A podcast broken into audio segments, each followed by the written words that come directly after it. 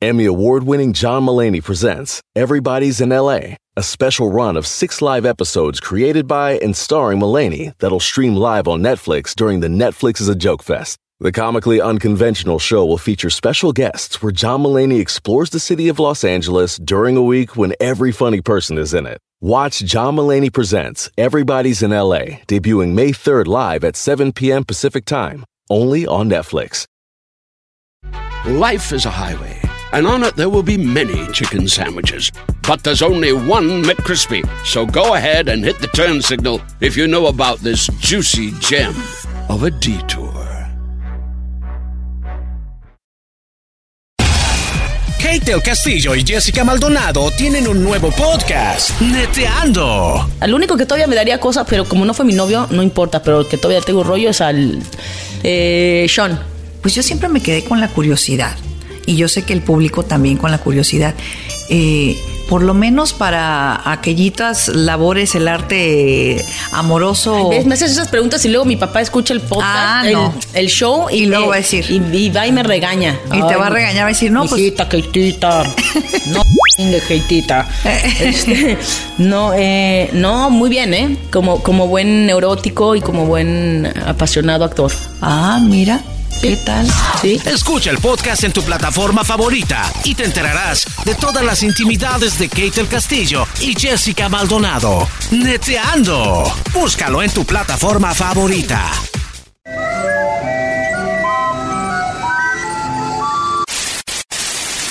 Señoras y señores, aquí están las notas más relevantes del día. Estas son las 10 de Erasmo. ¡Erasno! ¡Erasno! ¡Hay que morir Erasno! Señoras y señores, ahora en este momento entrando a la pista, el de la máscara. Él es Erasmo en el show más chido de las tardes. Señores, buenas tardes. Vámonos con la número uno de las 10 de Erasmo. Feliz martes. No te cases ni te embarques. ¿Acabas de inventar esa frase ahorita? No. Nadie la había dicho. Señores, en la número uno, los expertos eligen al mejor carro del año. Óigalo bien. A ver. Así como hay el, el del mejor delantero, mejor portero, mejor esto, mejor basquetbolista, mejor... eh, hay en el mundo de los carros hay algo que se llama World Car Awards. Nah. O sea, el mundial de los premios de los carros. No, man. Sí. ¿Y quién creen que está en primer lugar? Este, yo imagino que es como un, no sé, un Ferrari, ¿no? Una cosa. Volkswagen. El mejor carro fue el Jaguar I-Peace. Eléctrico, hecho en Inglaterra, por su diseño. Porque es un carro verde un, eh, que, que es bueno para no contaminar el mundo. Green Car. Y yo no lo había visto y está chido, güey, el Jaguar I-Peace. En segundo lugar está el Audi A7. El mejor auto de lujo, el A7 de Audi. Y este, en tercer lugar está un Suzuki Jimmy. El mejor auto urbano de esos que se ven acá chidos, ¿verdad? Ese fue el mundial de carros, señores. Finalmente el premio al mejor auto de alto rendimiento fue para el McLaren Ah. 720S. No manches. Y yo vi todos esos carros y dije, no. Vas a empezar a sacar tus carros, tú. A ver, a ver, a ver. El mejor carro, güey. Es el carro de tacos que se pone ahí en la esquina en la Brela Wilcher. Ah, unos tacos, primo. Ah, ese carro. Bueno, ahí sí no te puedes equivocar, ¿eh? ¿Qué McLaren y qué nada? no, no, no. Número dos.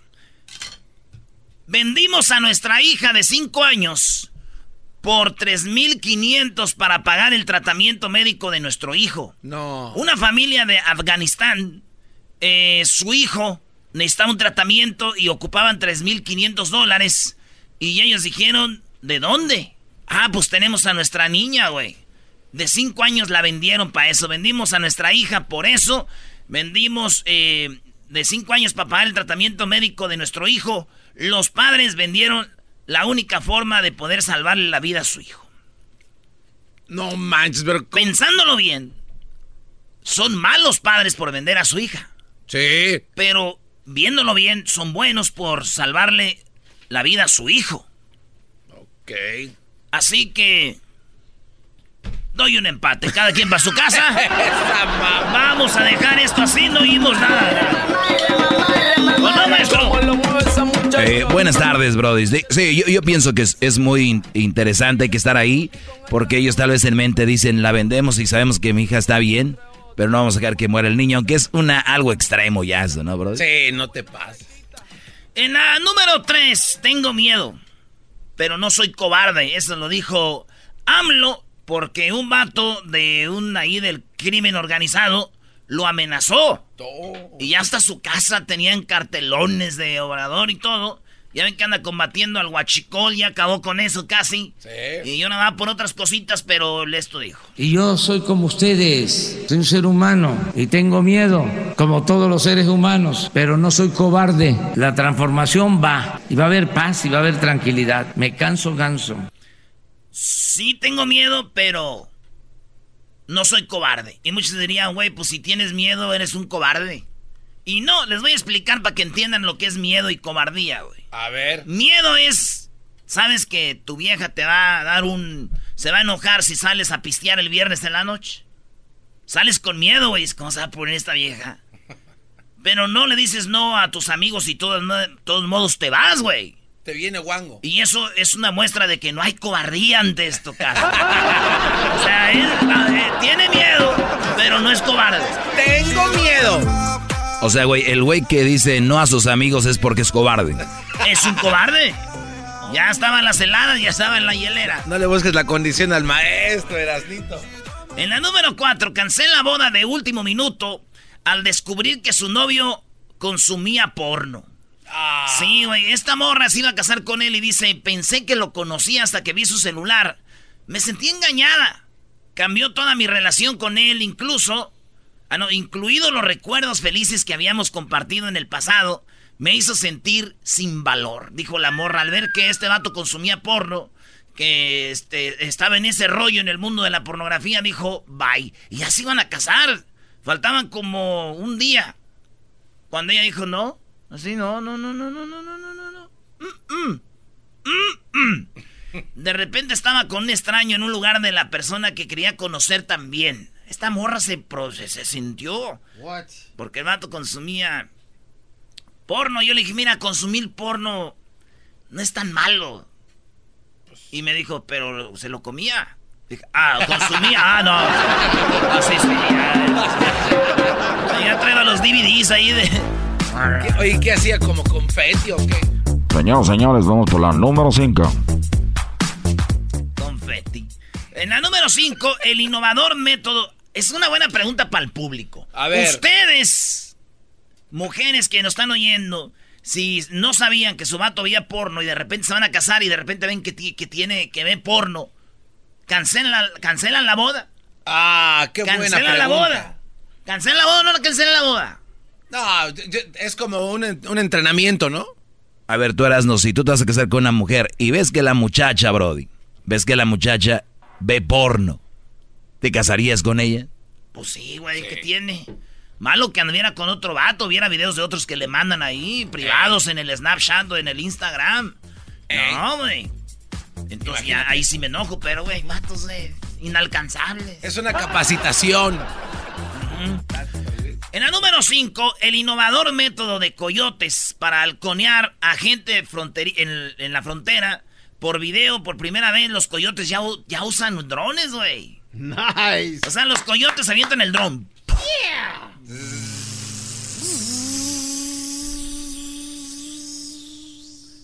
Esto dijo un, un vato migra. Tree. They're flying drones overhead to see where our agents are at and then telling people where to run to try to evade our agents. The infrastructure for smuggling people is here on both sides of the border. So all they've got to do is get them up to the uh, edge of the Rio Grande and tell them to come forward. So there's no risk to the smugglers. Rio Grande. Uh, Rio okay. Grande. ¿Qué hacen los, los, los coyotes? Suben el dron, ese que graba y va... Y luego miran para los lados, por arriba de la de esa, dicen, ¿sabes qué? No hay carros de migra, güey. Dale, dale por ahí. Y están por teléfono diciéndole al otro, vete para la derecha, güey, vete para la derecha con el dron.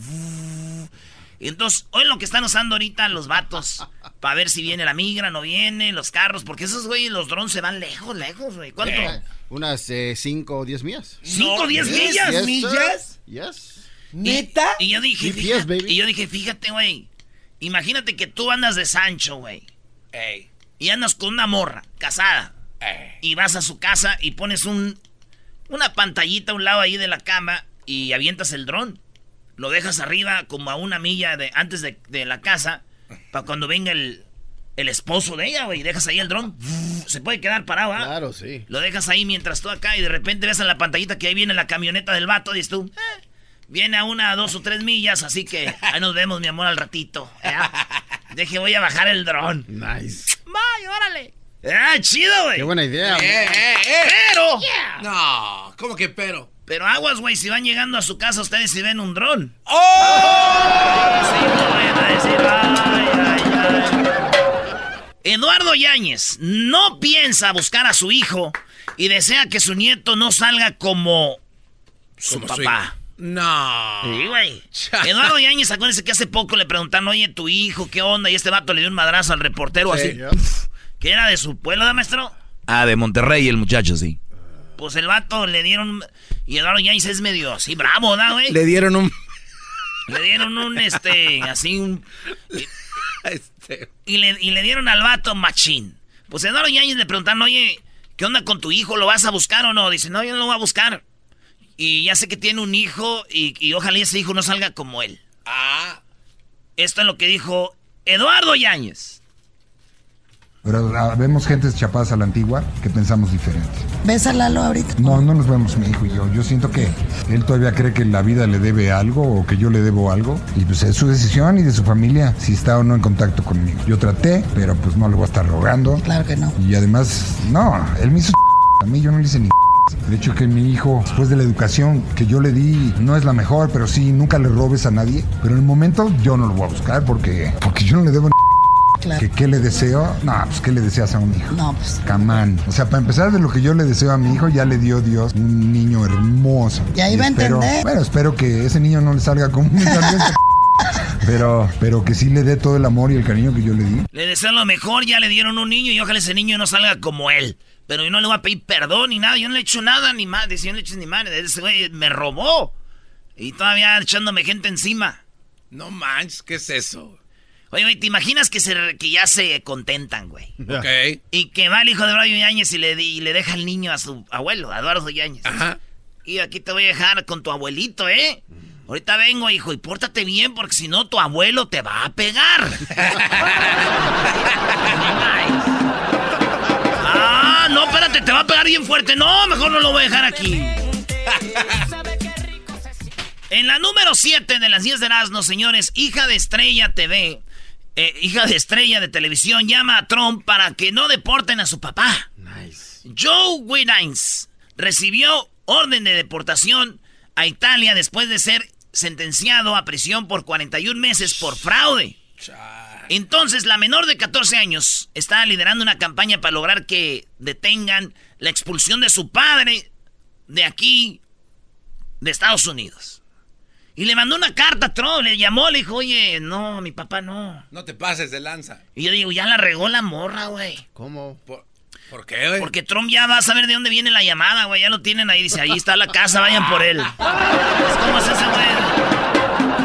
Hija, no me ayudes. ¡Hija! Hija, no me ayudes. ¡Hija de la... Así de, hija, no vayas a llamarle a Trump. Espé- Espérame, wait. ¿Qué, papá? No le vayas a llamar. Mm, ya le llamé. Que vienen a hablar contigo. Es too late, papá. Too late. En la número 8 lo arrestan por acoso y después manosea a la gente que tomaba sus huellas. Ese.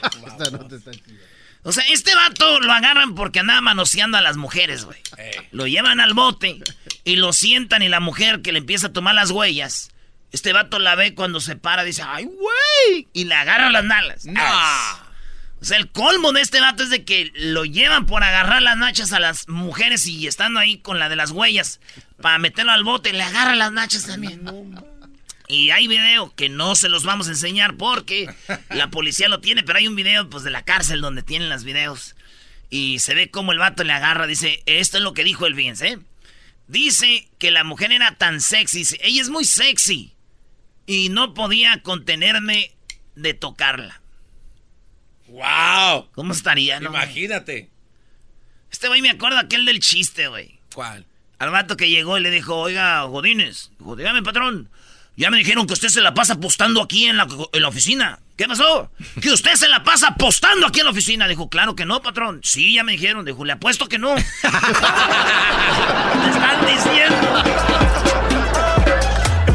El número. A- Ayer los de TMC agarraron a la Choco saliendo del Staple con alguien, ¿eh? Ayer la vieron a la Choco saliendo del Staples Center con alguien. TMC, Brody. Sí, esos de TMC están en todo, maldita sea. En la número 9, buscan a mujer que dejó siete perritos en un bote de basura aquí en Coachella. Ah, ¿qué? Si ven el video se van a enojar, güey. Yo sé lo que les digo. Si ustedes ven ese video, se van a enojar. Son, fíjate, son como siete perritos.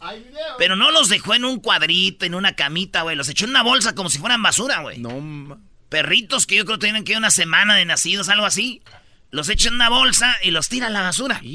Y no puedes decir, no soy yo, porque ahí está el video, su carro y todo. Ni para dónde te hagas, bebé.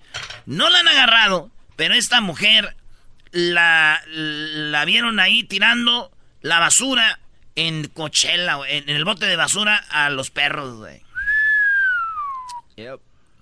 Yep. ¿Qué corazón me da de esta cuata? Imagínate que le haya llamado un amigo, oye, ¿dónde estás? Aquí vine a dejar unos perros en Coachella. Ah, que todavía no se acaba el festival. Hoy no más. Ah, te la bañaste. Estás diciendo que todos los que fueron al, al festival de Coachella son unos perros.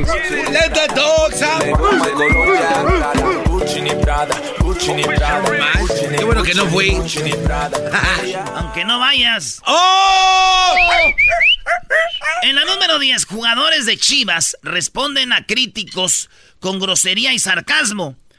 Alan Pulido y la Chofis le escribieron con sarcasmo a un vato que le dijo, Chofis, quítate la 10 de la espalda y dásela a la gente que merezca traer esa camisa. Pagamos para ir a verlos.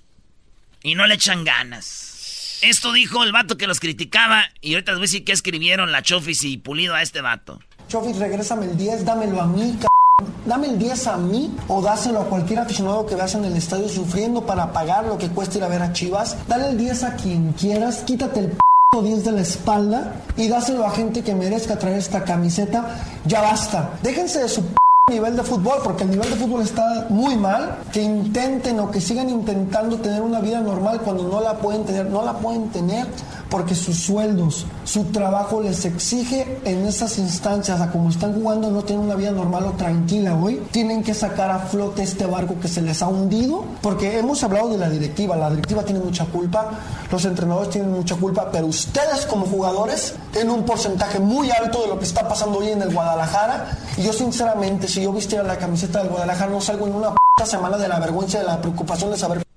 Si yo fuera ustedes, no salgo en una semana de la vergüenza y de la... Y estos de las chivas andan de party, güey. Ponen cosas en el Face, en el Twitter. Ellos, ellos felices, güey, sí. Yo sinceramente, si yo vistiera la camiseta del Guadalajara, no salgo en una p semana de la vergüenza y de la preocupación de saber...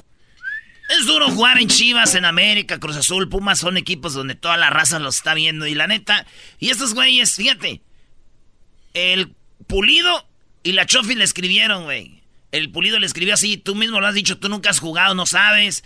Y la Chofi le escribe caritas riéndose así de ja, ja, ja, ja, ja, ja. A ver, güey. ¿Tú crees que si un día criticas, por ejemplo, los de Real Madrid que andan mal? ¿Tú crees que Ramos, tú crees que, que los jugadores le escriben a la gente, güey, son profesionales, están allá?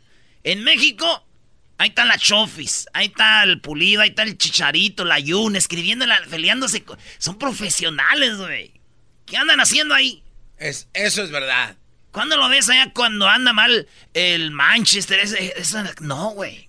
No, lo que pasa es que hay cláusulas. Ah, entonces, ¿por qué no hay aquí? Porque nuestro fútbol no ha avanzado tanto, Brody. Es que la- también la gente les dice cracks a estos Brodis y ellos creen que son cracks. Entonces no es así y por eso se burlan de esta crítica que cualquiera puede hacer. Además, ¿quién fregados es este güey? ¿Quién ve a este Brody? Es lo que te digo. O sea, todavía es un vato que ni siquiera, güey. Un se meten a escribir ahí, güey. Ni siquiera Es un influencer, por eso. Bueno, lo que sea, güey. Por eso muchos los ven. Pero sabes que yo entiendo lo que dice ese vato, güey. Eso de perder y no salir de la vergüenza es, es- es normal, güey. Yo el otro día perdimos con el Jiquilpan, güey. Y le dije a la Choc, ¿sabes qué? Yo no voy a salir del garage aquí donde vivo por una semana de la vergüenza. Hoy no más. Y me dijo, no te hagas güey, tú aquí trabajas, tú no eres futbolista profesional. Órale, y aquí estamos. Aquí estamos echándole ganas. Con la pena. Aquí andamos con las ganas. Por las tardes siempre me alegra la vida. El show de la y chocolata, riendo no puedo parar.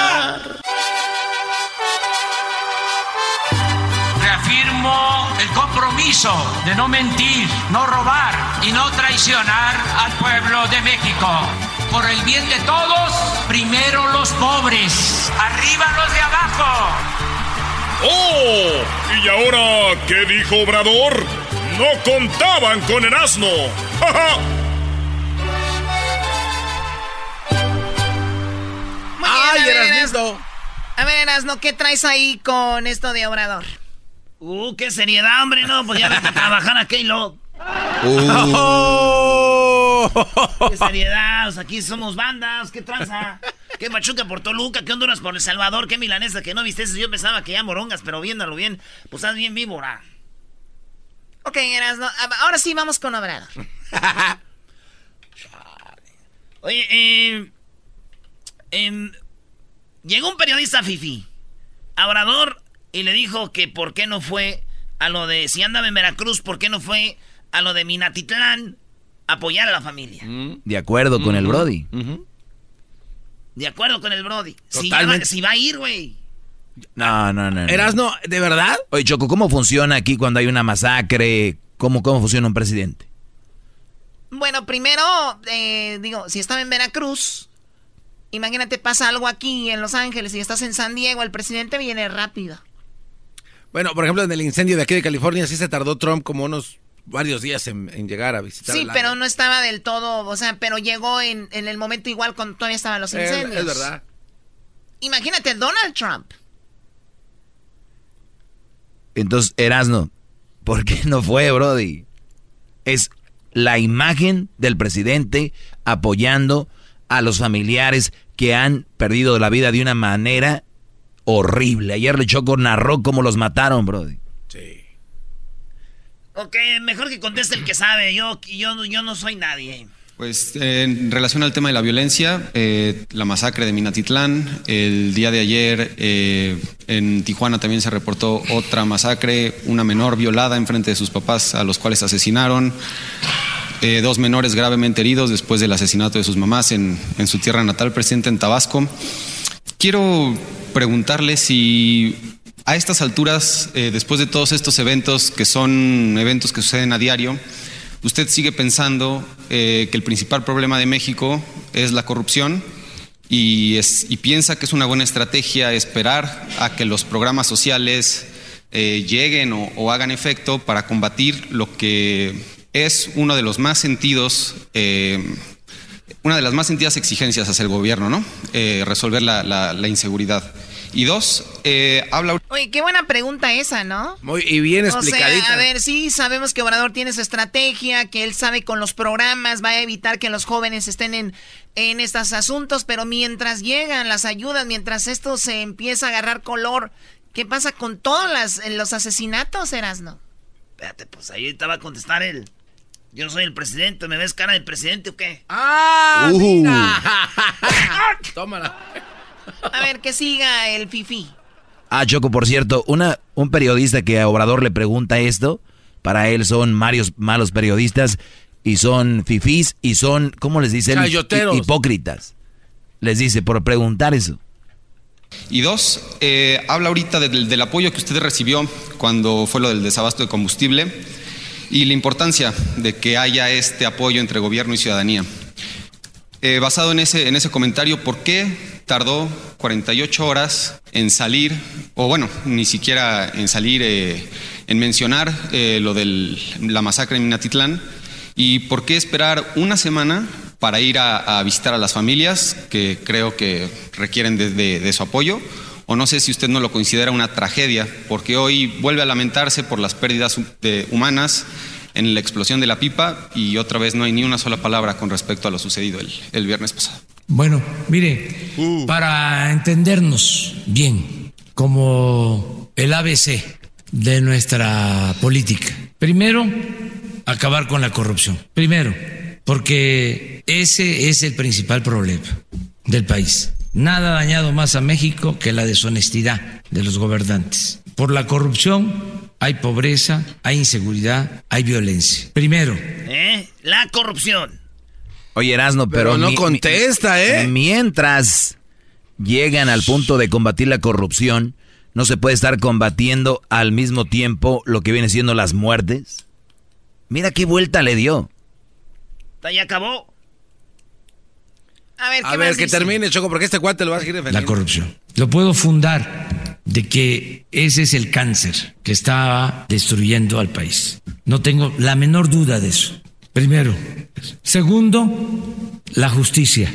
Ni la corrupción ni la justicia les importaban a los anteriores gobiernos. Se dedicaban a saquear y no atendían las necesidades. A ver, a ver, Obrador siempre termina todos sus discursos hablando del pasado gobierno.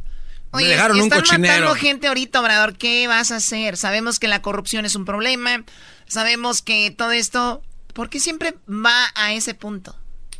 Porque Choco, si tú vienes a este show de radio y los otros güeyes que estaban no tenían nada de rating y llegas tú y empiezas tu programa en diciembre, en, en enero y en tres meses quieres que sea un show nacional exitoso con rating, hay que trabajarle, no es así de fácil ustedes, lo que pasa que son unos mendigos fifís. Hoy no más. Hoy no más, Está no, contagiado no, no. este cuate. Tiene sarampión, yo creo. ¿Tú puedes subir un show de, de- de nada arriba? Erasno, Nomás ponme. pregunta. Ponme, mira, seis meses, mira.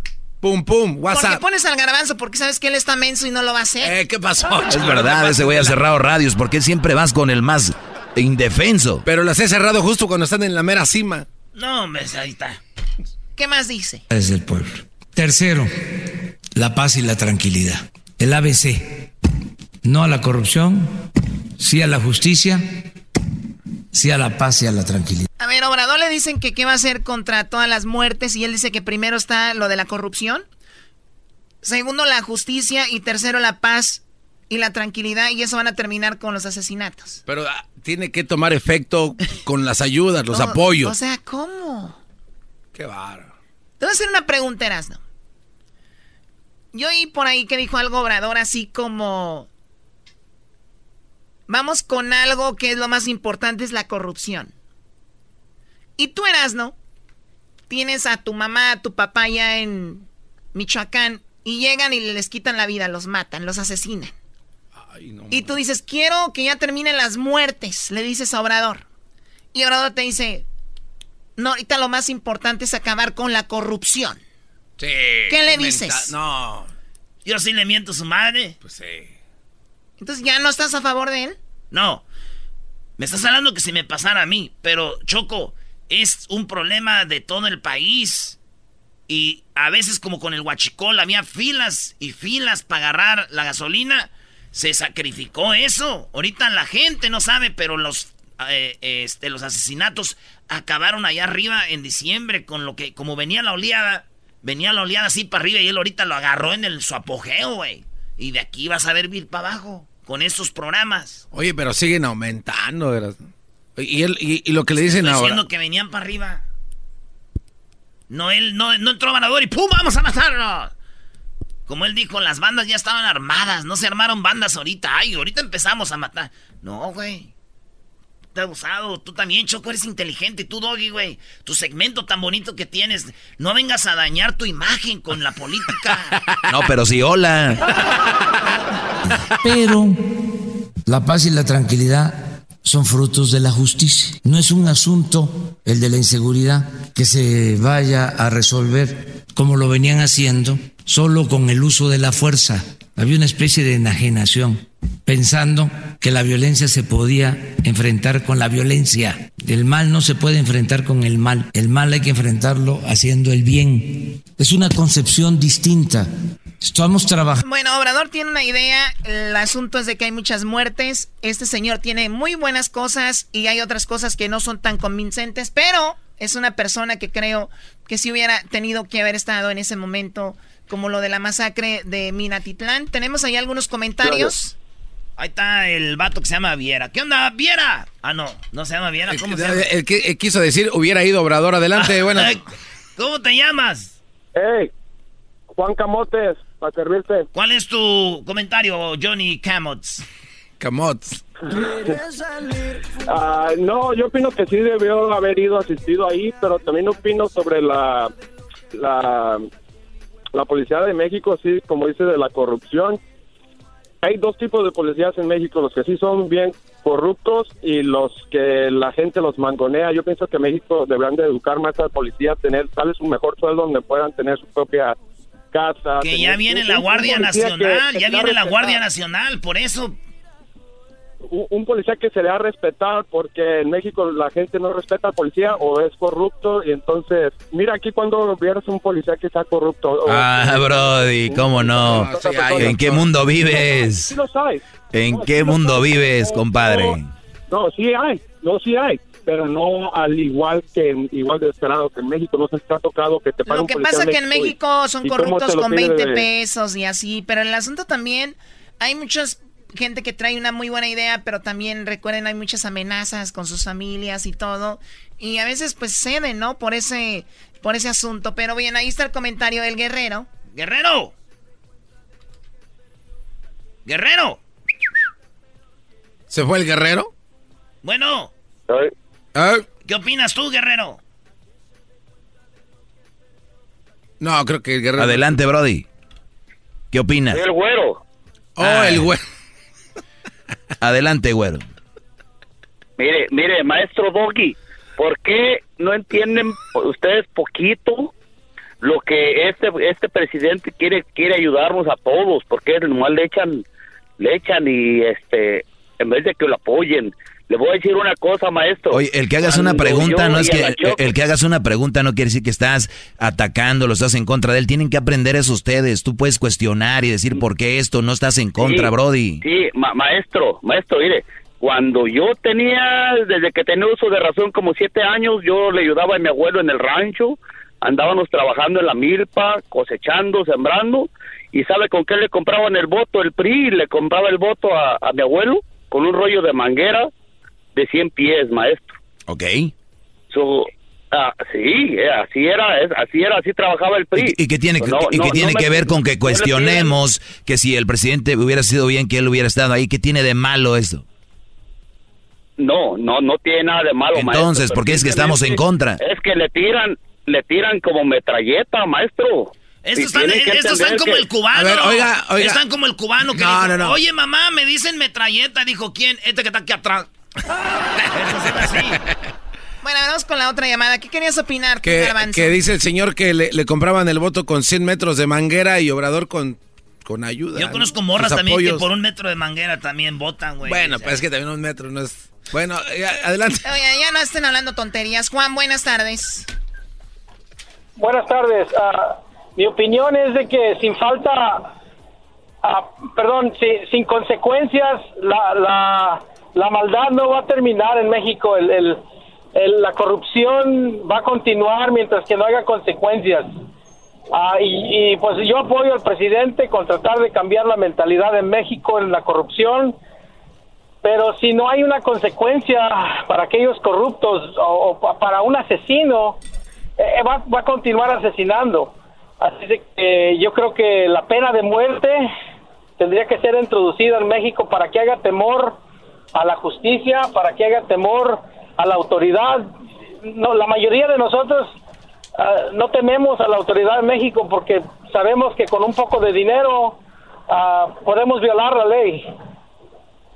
Y, esa es mi opinión. Pues hay mucho más que comentar, Muy, pero muy buen, muy buen comentario, Choco, porque aquí no está cegado con una cosa este Brody. Y hay gente que es sí o no. Bueno, sí, pues obviamente cada quien piensa lo que quiere, pero el día de hoy tenemos nuestro concurso que se llama ¿Cuánto cuesta? Usted tiene que adivinar cuánto cuesta el producto que les vamos a mostrar y el que esté más cerca será el ganador. Cuando salga el promo, obviamente, ustedes llaman. También tenemos a la doctora Leslie Patrón. Es una doctora especialista en el ADN. Ustedes sabían que si tu papá, tu mamá es infiel, muy probable tú también seas infiel por lo del ADN. Maldito Ay, güey. ¿Cómo sería mi jefe? Bueno, vamos a hablar con la doctora, va a hablar de eso. También tenemos Are Rojas. ¿Quién es Are Rojas?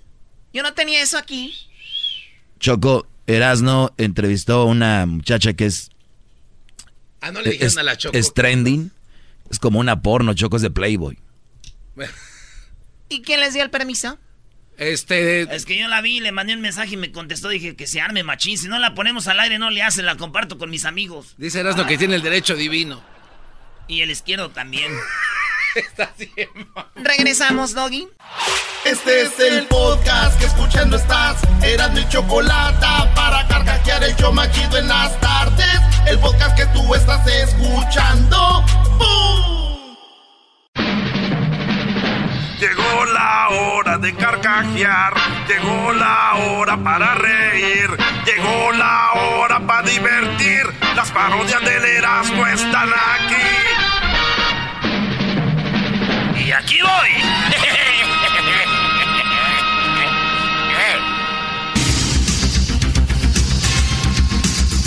Muy buenas tardes, pero muy buenas tardes todos ustedes. Tengan muy buenas tardes. El día de hoy nos vamos a ir al estado de Chiapas y también estaremos en Honduras. Primero, déjeme decirle a usted que un estudio dice que la cebolla no es el único vegetal que puede hacer llorar al ser humano. No, no es el único vegetal que puede hacer llorar al ser humano. Dicen que simplemente deben esperar a recibir un golpe en la cara con una sandía o con una y con eso basta. Chiapas, Garbanzo, buenas tardes. Muchas gracias, Joaquín. Te reporto desde Tapachula, en el estado de Chiapas. Joaquín, buenas tardes. Te reporto que aquí la comunidad científica se encuentra muy contenta y triste. Resulta ser que el científico local de Tapachula estaba haciendo un experimento con una pulga. Agarró la pulga, le dijo que saltara y brincó un metro. Después le cortó media pata, le dijo que brincara y brincó medio metro. Joaquín le quitó todas las patas y la pulga no saltó. La conclusión del científico en Tapachula es que después de que le corta las cuatro patas, es sorda. Desde Tapachula, en Chiapas, te informó el garbanzo. Y bueno, después de escuchar a las personas que les mochan las patas y ya no oyen, vámonos a Honduras. Muchísimas gracias, Joaquín. ¿De qué estamos hablando? ¿Qué clase de reportero es ese? Estoy en Comayagua, Honduras, eh, desde donde te presento, Joaquín, la sección de investigación, lo bueno, lo malo y lo feo. Hoy no El alcalde está por casarse por segunda vez. Y lo bueno es que su novia está embarazada. Lo malo es que son gemelos. Y lo feo es que hace mucho tiempo el alcalde se hizo la vasectomía. Ah. Muchas gracias, Joaquín. Desde Honduras te reportó Hessler de la Cruz. Este parece Osvaldo Borraes. Osvaldo Borraes. Televisión. Y bueno, fíjese usted, nos vamos con Erasmo, se encuentra en Baja California. Erasmo, buenas tardes. Estamos aquí en Tijuana, Joaquín. Fíjate que una mujer visitó al doctor aquí en Tijuas y le dijo que sus flatulencias, gases o pedos no tenían olor. Así es, la mujer dijo que no tenían olor sus flatulencias. El doctor le dijo que se tirara uno. Se lo aventó la señora con un descaro que, ay, ay, ay, casi hasta se movió el, la maceta que tenía ahí el doctor. Y luego el doctor concluyó en que tenía que operarla. La mujer preguntó si la operaría de la barriga y el doctor dijo que no, que la operaría de la nariz. Porque el olfato era el que le estaba fallando, porque ah, qué pedo se estaba aventando. Desde Tijuana, Baja California, Erasno. Right.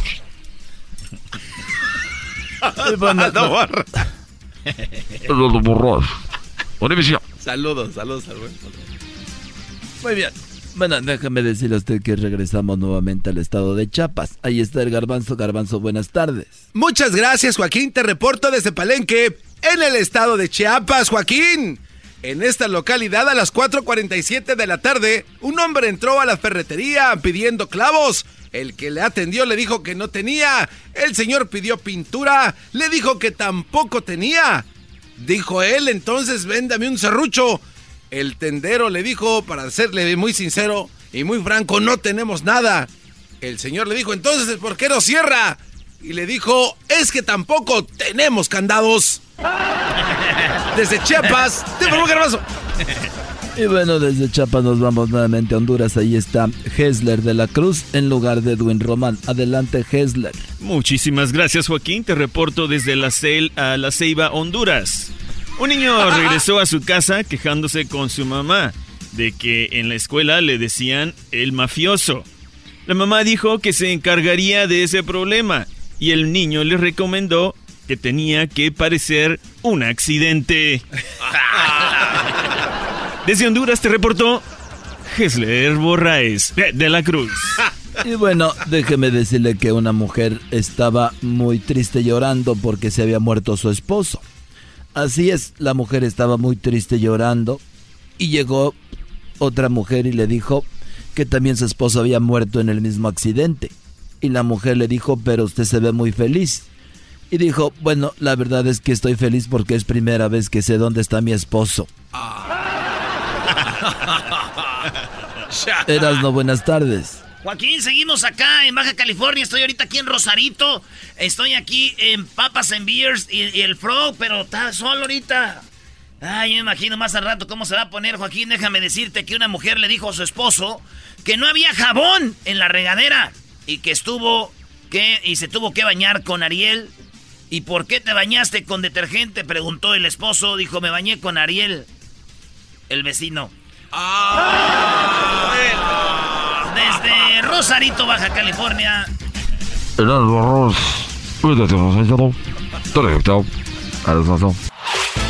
El podcast de no y Chocolata. El más chido para escuchar. El podcast de no y Chocolata. A toda hora y en cualquier lugar. Mamarre, mamarre, mamarre, mamarre. Como lo mueve esa muchachota, metiéndole el dembow a que se bota. Y yo poteo aquí con esta nota, las miro y rebotan, rebotan, rebotan, rebotan. Oye, este, resulta que cuando faltaba gasolina, Faltaba gasolina ya en el DF y en otros lados. No, no, no, no. Ciudad de México. Bueno, CDMX. Así, ¿verdad? Ah. Así, bro. Así. Entonces, hay una muchacha bien bonita. Se parece a mi prima Leticia. Este. Are Rojas. A ver. Sí.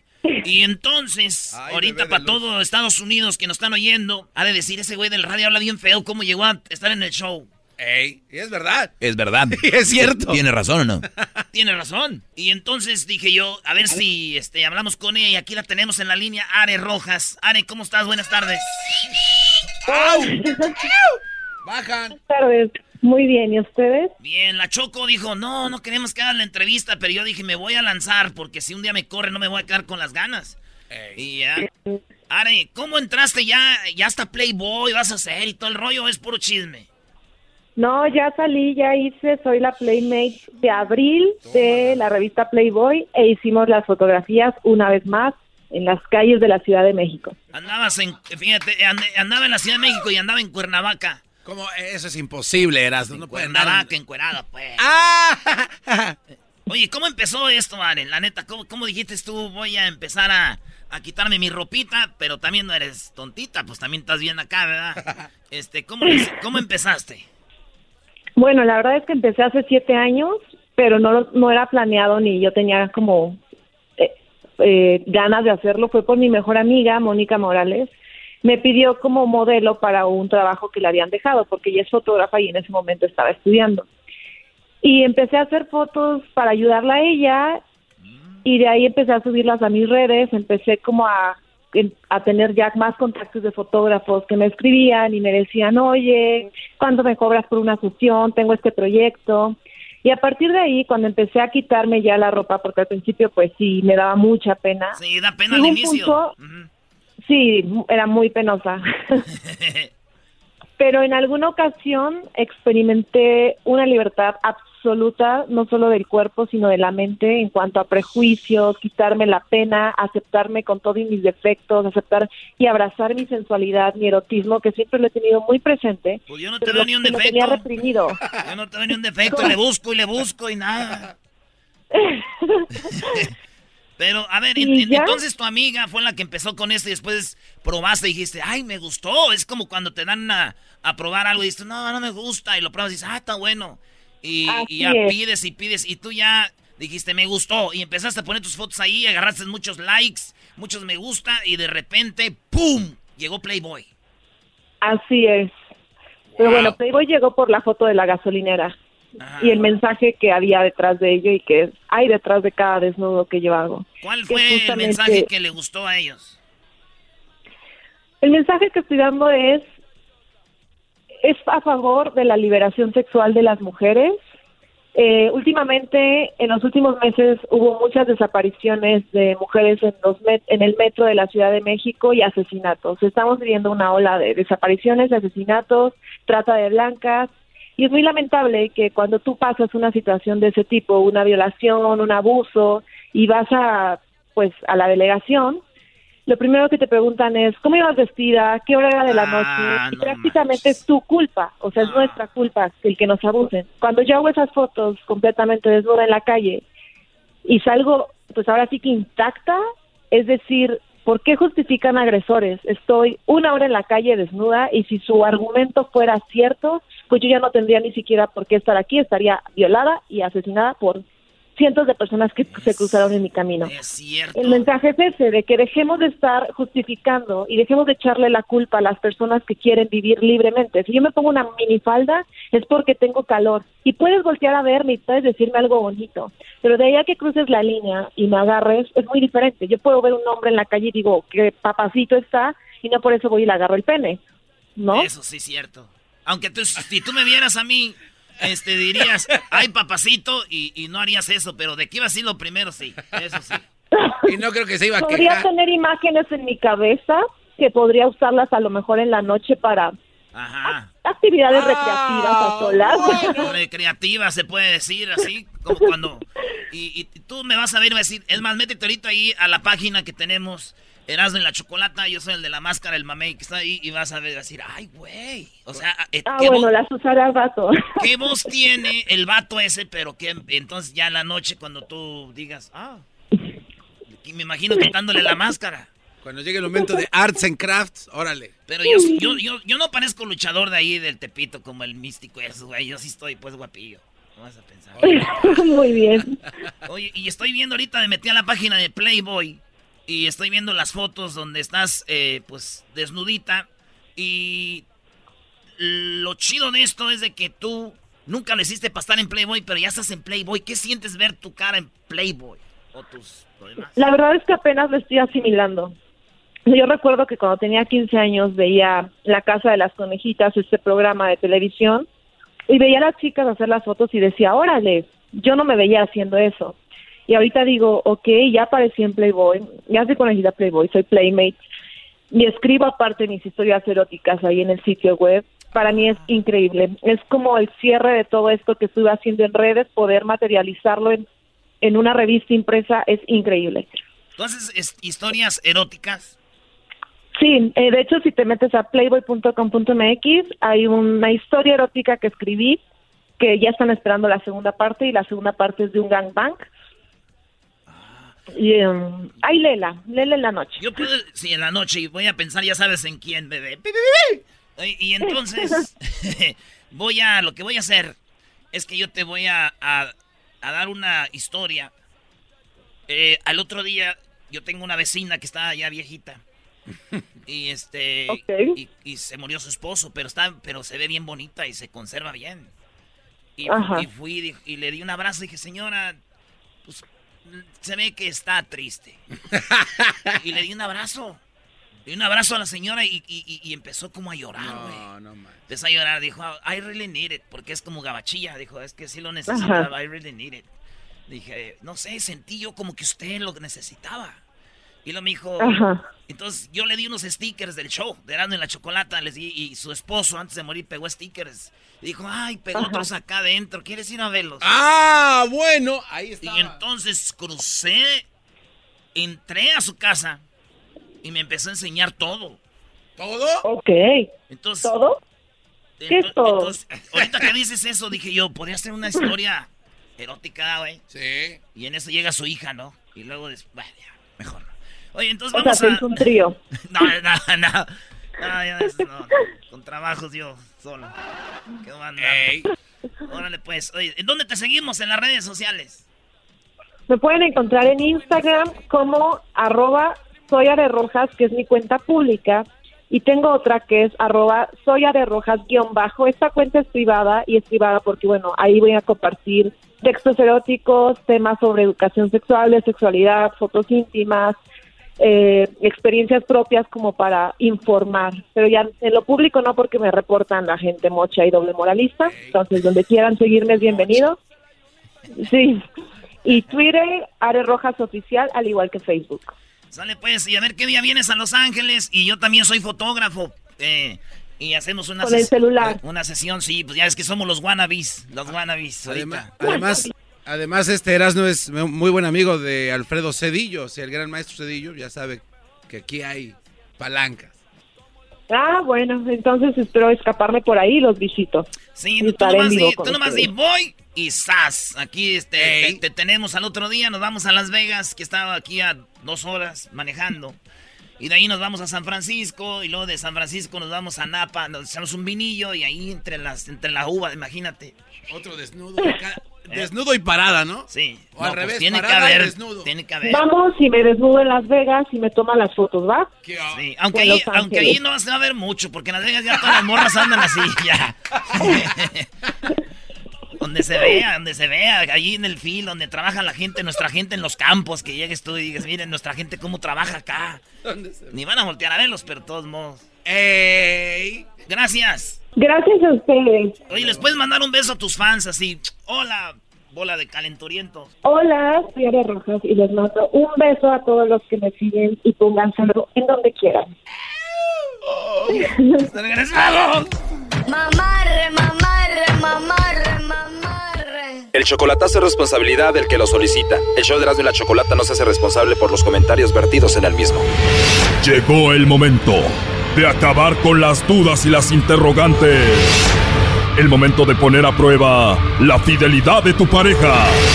Erasmo y la Chocolata presentan el chocolatazo. El chocolatazo.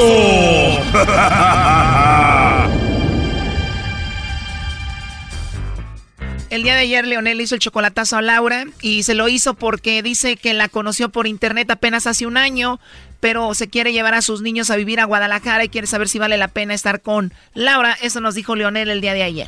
Pero lo que pasa es que yo quiero saber, asegurarme si en verdad me quiere porque yo soy padre, soy, soy madre y padre a la vez porque tengo tres hijos. Ella quiere que me vaya para allá. Entonces, si en verdad me quiere y, y si es verdad lo que dice, pues yo estoy dispuesto a irme para Guadalajara. Mi niña tiene 15 años, la niña, el niño 13, la más, la más chiquita tiene 11 años. Si todo sale bien con Laura, ¿tú te vas a llevar a tus tres niños a vivir a Guadalajara? Sí, estoy dispuesto a hacer una vida allá. ¿No crees que tus tres hijos van a estar mejor aquí, más seguros, un mejor futuro? Pues yo pienso que donde que el niño, el- la persona que va a ser estudiosa, donde quiera que va a estar, lo- va va a lograr su objetivo. Claro, y en México hay miles de niños brillantes, pero no logran tener una carrera o sobresalir porque es más fácil aquí que allá, entonces por eso te lo digo. Pues también, ah, pues por eso te digo que lo pienso, pero Ah, tiene miedo y tú no tienes miedo de llevarte a tus tres niños para allá, un lugar que ni conoces, con una mujer que todavía no has visto en persona. ¿Ella tiene hijos, Leonel? No, no tiene hijos. No, no, por favor, yo, yo por eso quiero que me, quiero investigar eso porque me trae como me que entiendo las p banquetas y no sé qué madre me, me- y eso fue de no me puedo no puedo creer yo esa mamá de que bueno disculpa la palabra de que me enamoré de, de larga así de a lo lejos me entiendes pero no sé si fue me habló muy bueno Bueno, eso es lo que nos platicó el día de ayer y bueno, vamos a escuchar qué fue lo que sucedió con Laura. Bueno. Bueno, con Laura, por favor. ¿De parte de qué? Hola Laura, mi nombre es Carla, te llamo de una compañía de chocolates. Tenemos una promoción donde le mandamos chocolates a alguna persona especial que tú tengas. Si tienes alguien especial, alguien a quien tú quieras mucho, le mandamos los chocolates y es solo una promoción, son totalmente gratis. No sé si tú tienes a alguien especial a quien te gustaría que se los enviemos.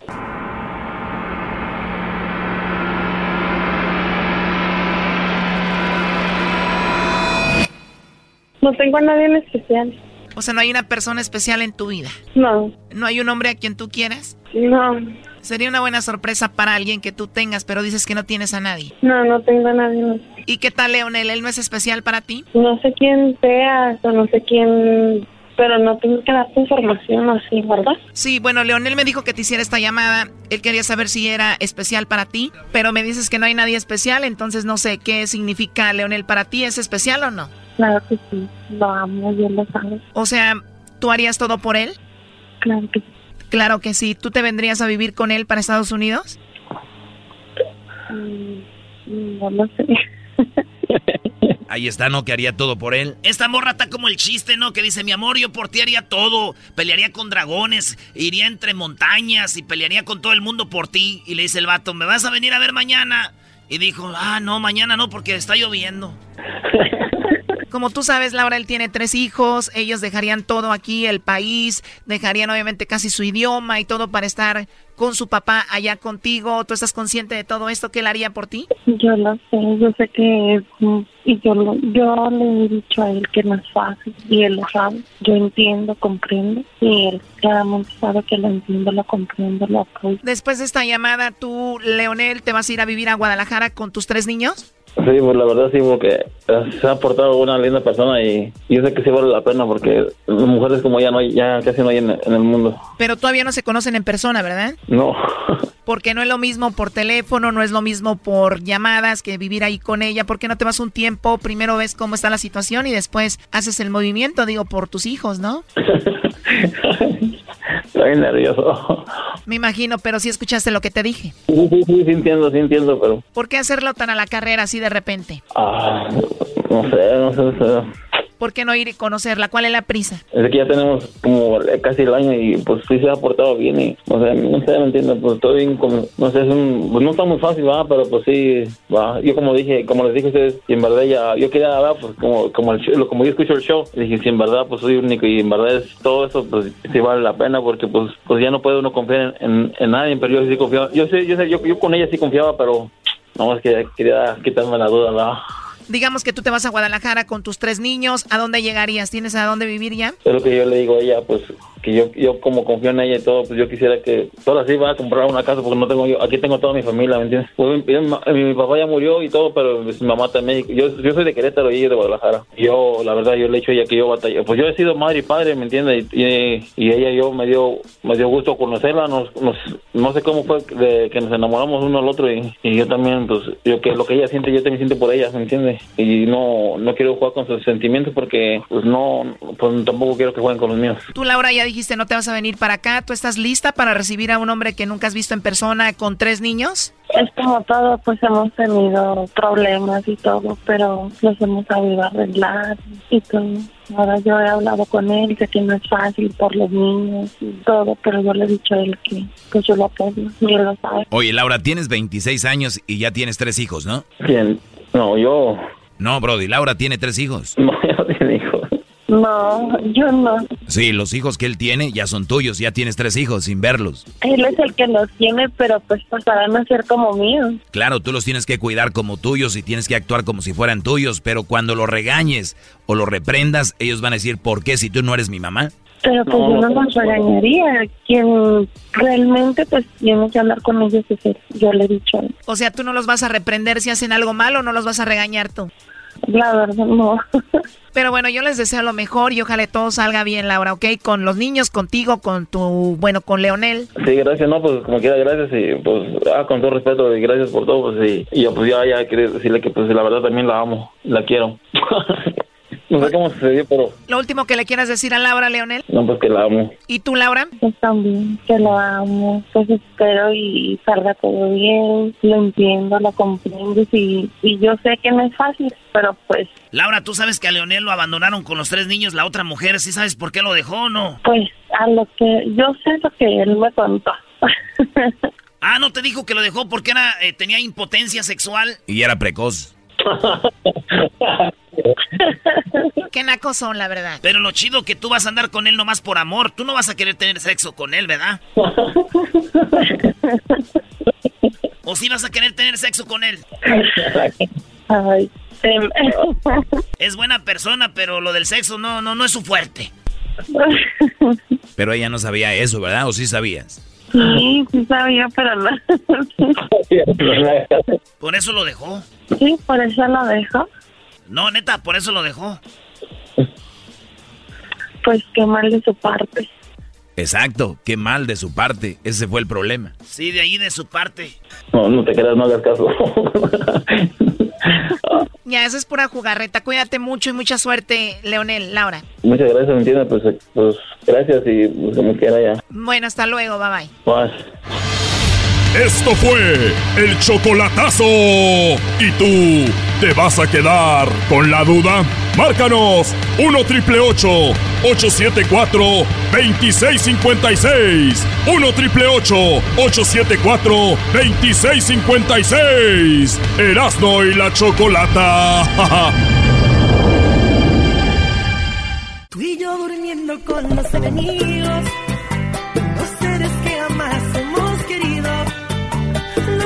Bien, estamos de regreso aquí en el show de Erasmo y la Chocolata. Y el día de hoy, eh, pues vamos a hablar de esta situación de la infidelidad que siempre se habla sobre esto. Y es algo que puede causar mucho daño.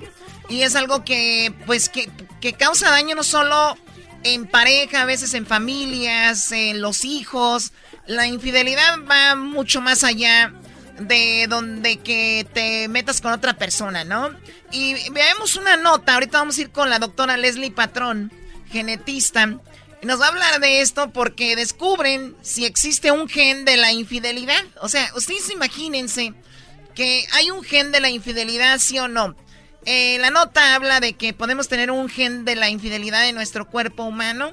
Esto explicaría muchas cosas sobre la infidelidad que no entendemos. O sea, tú no quieres ser infiel, pero como está tu gen ahí, eres infiel. Yo la verdad, yo la verdad lo dudo mucho, pero puede ser que exista. Oye, Choco, pero tú, tú dices que no puede ser que exista porque tal vez tú no lo harías. Y puede ser que tú no tengas ese gen desarrollado. O a veces los valores y el ser una persona recta y honesta es más fuerte que un gen, creo yo. Bueno, vamos a hablar con la doctora Leslie Patrón. ¿Cómo está, doctora? Muy buenas tardes. Hola, buenas tardes. Buenas tardes. Bueno, nos escucha todo el país, doctora. Gracias por su tiempo. Esta nota, pues la verdad llama mucho la atención que puede ser que un gen es el que nos haga poner el cuerno, por decirlo así de una manera más simple. ¿Esto puede ser posible o no? No, definitivamente no. ¿Qué hubo? De ninguna manera. No podemos culpar a los genes de, de ciertas conductas este, y en particular la infidelidad, por supuesto que no. Y menos hacer este tipo de aclaraciones basadas en, en un estudio en particular que se hace en, en unos pocos individuos y ya generalizar que este, vamos a tener este tipo de conductas por tal gen, definitivamente eso es, este, es, una, es falso, ¿no? Totalmente falso. Dice, esto explica por qué los responsables analizaron a personas para saber cuál era su conducta sexual a la vez que se, eh, se comprobaban las bases genéticas. Se estableció que las relaciones con otra persona que no es nuestra pareja se debe a la mutación del gen DRD4 vinculado con el receptor de dopamina D4. Este receptor influye en los procesos bioquímicos del cerebro y en consecuencia en la conducta y esto está condicionando a la vida de cada persona, pues las conductas sexuales son distintas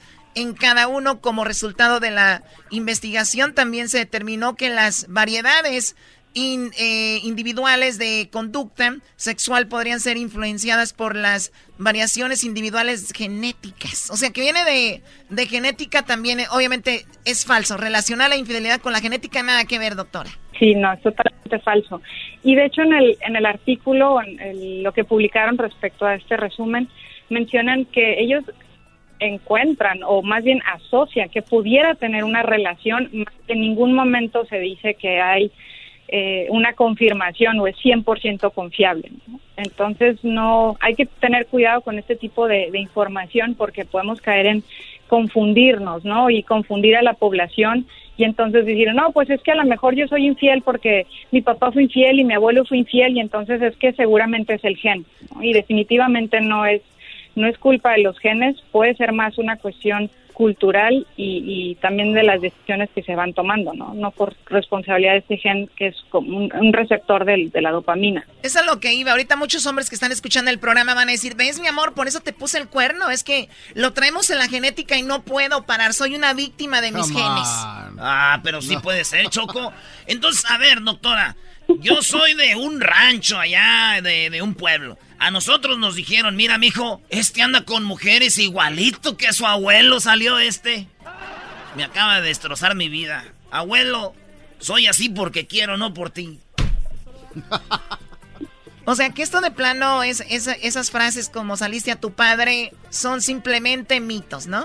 Claro, o sea, más que genes son conductas que aprendemos, son es el ambiente en el que nos vamos criando y, y pues van van quedando sus mensajes en cómo nos debemos de comportar como somos adultos, pero eso dista mucho de que seamos esclavos de nuestros genes y porque ya tienes cierta mutación, ya eso te va a hacer que un infiel toda tu vida, no importa cuántas parejas tengas, eso es completamente falso. Además, si es algo que te hace daño, doctora, pues es algo que no se debería de repetir. Esto es verdad también, un poquito saliendo de ese tema. Si yo, por ejemplo, tengo genes de una familia que es de repente eh, obesa o de repente eh, yo empiezo a comer muy bien, me alimento muy bien, lo hago muy bien. ¿Puedo cambiar mis genes eh, en esa situación que se heredan al, a la familia o no? Sí puedes cambiar la forma en que tus genes se expresan. la, la, secuencia o el mensaje del que está ahí en el DNA, eso no lo podemos cambiar, pero definitivamente va a impactar el estilo de vida que llevamos, ¿no? Si empiezas a tener una vida menos sedentaria, hacer más actividad física y quitas el cigarro y quitas una dieta como muy cargada, por ejemplo, en grasas, por supuesto que vas a, modificar eh, tu estado de salud. O sea, aunque tus genes digan, oye, tienes mucho riesgo para ser obeso, tienes mucho riesgo para ser diabetes, pero ese estilo de vida que estás modificando va a impactar. Entonces puedes tener incluso protección, a pesar de que tus genes te están alertando de que lo puedes presentar, eh, nunca, nunca tienes esas enfermedades, ¿no? Entonces, es como un 50% de los genes, un 50% del ambiente, pero aquí estamos hablando de obesidad, estamos hablando de diabetes, ¿no? Que es completamente distinto a estar hablando de infidelidad. Muy bien, entonces eh, sería más que toda una excusa el decir estoy obeso porque mi mamá, mi hermana y toda mi familia son obesos. Sí, totalmente. Una excusa, y es una excusa decir pongo el cuerno y soy infiel y soy mujeriego o soy una mujer que ando con diferentes hombres porque mi mamá mi familia, mi papá, pues me heredó esa situación, es otra excusa también. Sí, completamente. Lo que me gustó, Choco, que dice la doctora Leslie Patrón, es de que a veces leemos notas y lo que vienen los encabezados de cada nota es lo que nos lleva a hacer clic, a lo que nos lleva a meternos o lo que nos lleva a darle vuelta a la hoja en una revista. Y ya cuando lees el contenido te explica, como dijo la doctora, puede ser, probablemente, pero no no, lo dicen del todo que eso es. Y, y, por eso hoy en día deben de leer y, analizar bien todo lo que leen y lo que ven, porque ahí es donde está la información concreta, el, lo duro, lo que de verdad vale, como aquí tuvimos que aclarar con la doctora, si alguien más ve esto, nunca lo aclaran y dicen que y se quedan con esa. Claro. Es verdad, pero tú, Diablito, entonces a correr. No, Echándole la culpa a tu ma, güey, ahí está. Oye, eh, Echándole la culpa a tu ma que estás así. ¿Y qué tiene? ¿Le, porque comía muchas pupusas. ¿Le, puedo hacer una pregunta a la doctora? Sí. Doctora Leslie. Dígame. Sí, con la tecnología tan avanzada, ah, ¿podemos alterar nuestras, ah, nuestras eh, genes? Por decir, ¿podemos ser mejores personas o más románticos? No. ¿No? ¿What?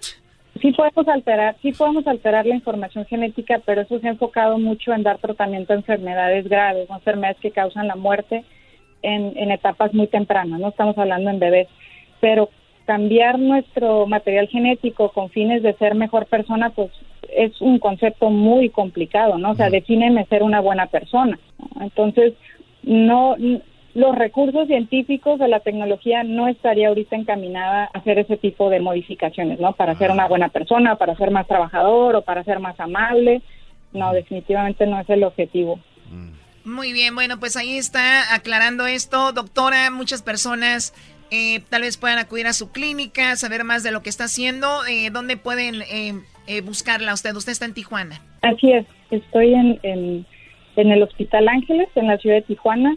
Y pues yo les recomiendo que a la menor duda siempre consultar al médico y por supuesto eso que les comentaba de tener un pensamiento crítico, el de no creernos toda la información que leemos en internet o en el Facebook, ¿no? Que a veces pegan información en el muro y a veces creemos que con eso es suficiente. Hay que tener mucha precaución y siempre consultar al médico a la menor duda. Oiga, ¿y qué es lo que más atiende usted ahí en su clínica, doctora Leslie Patrón?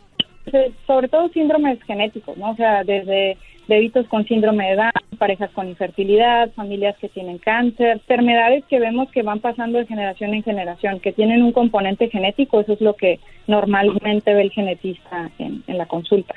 Perfecto, muchas gracias. Ella es la doctora Leslie Patrón. Regresamos con más aquí en el show de Erasmo y la Chocolate. Eh, vamos a la parodia del pelotero. ¡Eh! ¿A dónde está pelotero?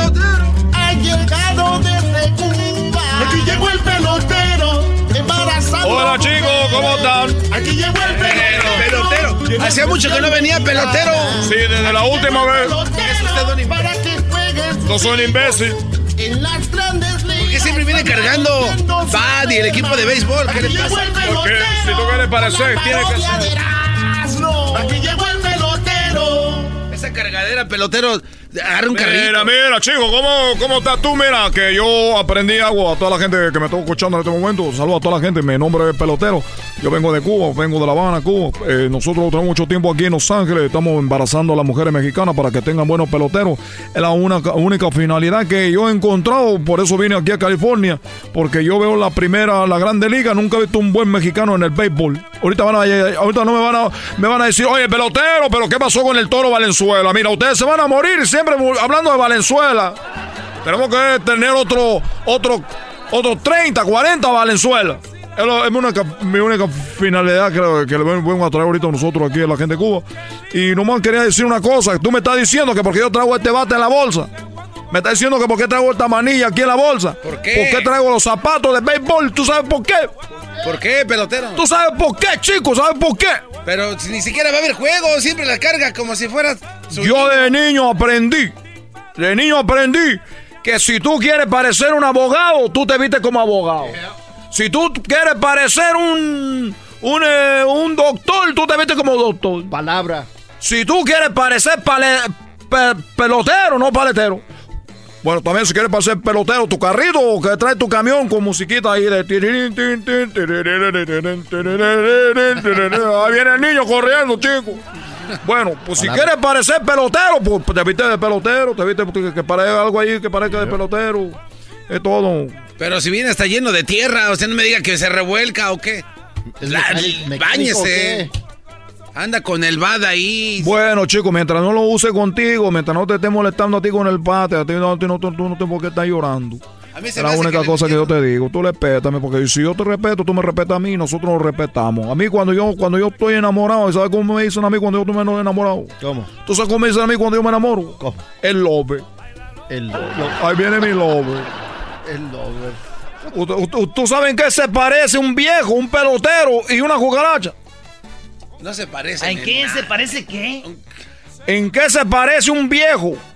Un pelotero y una cucaracha. ¿Tú sabes en qué se parece eso? un viejo, un pelotero y una cucaracha. ¿No saben en qué se parece? No. En que el pelotero pisa y corre.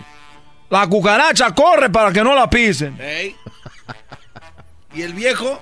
El viejo ni corre ni pisa. Ya llegó pelotero. Era el año de 1400. Quiero decirle a toda la gente de Cuba. Mira, chicos, tú sabes que mi doctor me aconsejó renunciar a jugar béisbol. Oye, pero. eh, Es lo que me dijo un chico. Le dijo, oye, oye, ¿cómo te dijo? Dijo, es que mi doctor me dijo, oye, eh, estoy hablando de mi amigo Santito. Me dijo Santito, oye, pelotero, fíjate que mi doctor me acaba de prohibir jugar béisbol. Le dijo, oye, Santito, ¿pero por qué? ¿Por qué te prohibió tu doctor jugar béisbol? Ah, tiene un problema de salud. Dijo, no, no, más que un día me fue a ver y dijo, no, chico, ya no juegue. Porque jugaba, jugaba terrible. Jugaba, jugaba terrible a la pelota. El doctor le dijo, ya no juegue. Dijo, usted un problema de salud. Dijo, no, es que juega muy mal. Es por eso fue que no lo dejó jugar béisbol. Ojalá y nunca escuchen a Yolito de ser locutor, porque no. Manche. Oye, chicos, ¿tú sabes por qué esto es muy conocido en, en Cuba, esta pregunta? Esta- esta- de cuando eres niño es lo primero que aprende esto. A ver. Es lo primero. Es lo primero que aprende allá de niño. Y aquí, ustedes están muy grandes ya, deberían de aprenderlo. A Te ver, lo voy a decir, es una cosa que tenemos nosotros cubanos. Te voy a decir que... ¿Por qué la policía fue a un juego de béisbol? Tú sabes, es una muy, muy conocida allá en Cuba. Ay, pues es fácil porque les gusta, les gusta disfrutar ese. No, tú ya fallaste, chico. Ven, Vamos con esto, con el gordo. Oye, gordo. ¿Qué pasó, pelotero? Oye, ¿tú sabes por qué el policía fue al partido de béisbol? Claro que sí, pelotero. Fue porque quería unas palomitas con hot dog. Oye, estos chicos no saben nada. A ver, tú, el de la máscara, ¿cómo estás tú? Bien, a ver. Ah, el policía fue porque, pues, este, se armaron los madrazos. Ah, la regresa Oh, bien, güey. chico. Esa es, güey, esa es. Yo, ahí es lo que iba a decir. Bueno, vamos a decir por qué, un, le voy a decir por qué el policía fue a un partido de béisbol. Tú no, tú no supiste decirlo, gordo. Oye, ¿sabes por qué? Porque supo que se estaban robando la base. Digo, "Oye, se están robando, están robando la base. Este policía fue, digo, y bueno, gozarte, chico, así es el juego. Entonces también fueron al de fútbol. Ah, ¿por qué también está robando la base? No, porque estaban, este, un vato estaba robando balones. Ah. Me voy. Mejor me voy para decirte que... Que no se le olvide su manilla. Manilla la que tú tienes, chico. Dicen que la mano va del mismo nivel de aquello. Por eso tiene una manilla. Oiga, ese no es su bate, ¿eh? Ah, este bate. Eh, eh, oye, ay, chico, perdón. Perdón, perdón. Oiga, no se lleva el- el- la botella de ron ahí en sus pantalones. Ay, ay, no es ron. Ay. Esto no es una botella de ron, ya voy, porque ahorita viene. ¿Saben quién vino por mí? ¿Quién? Nadie.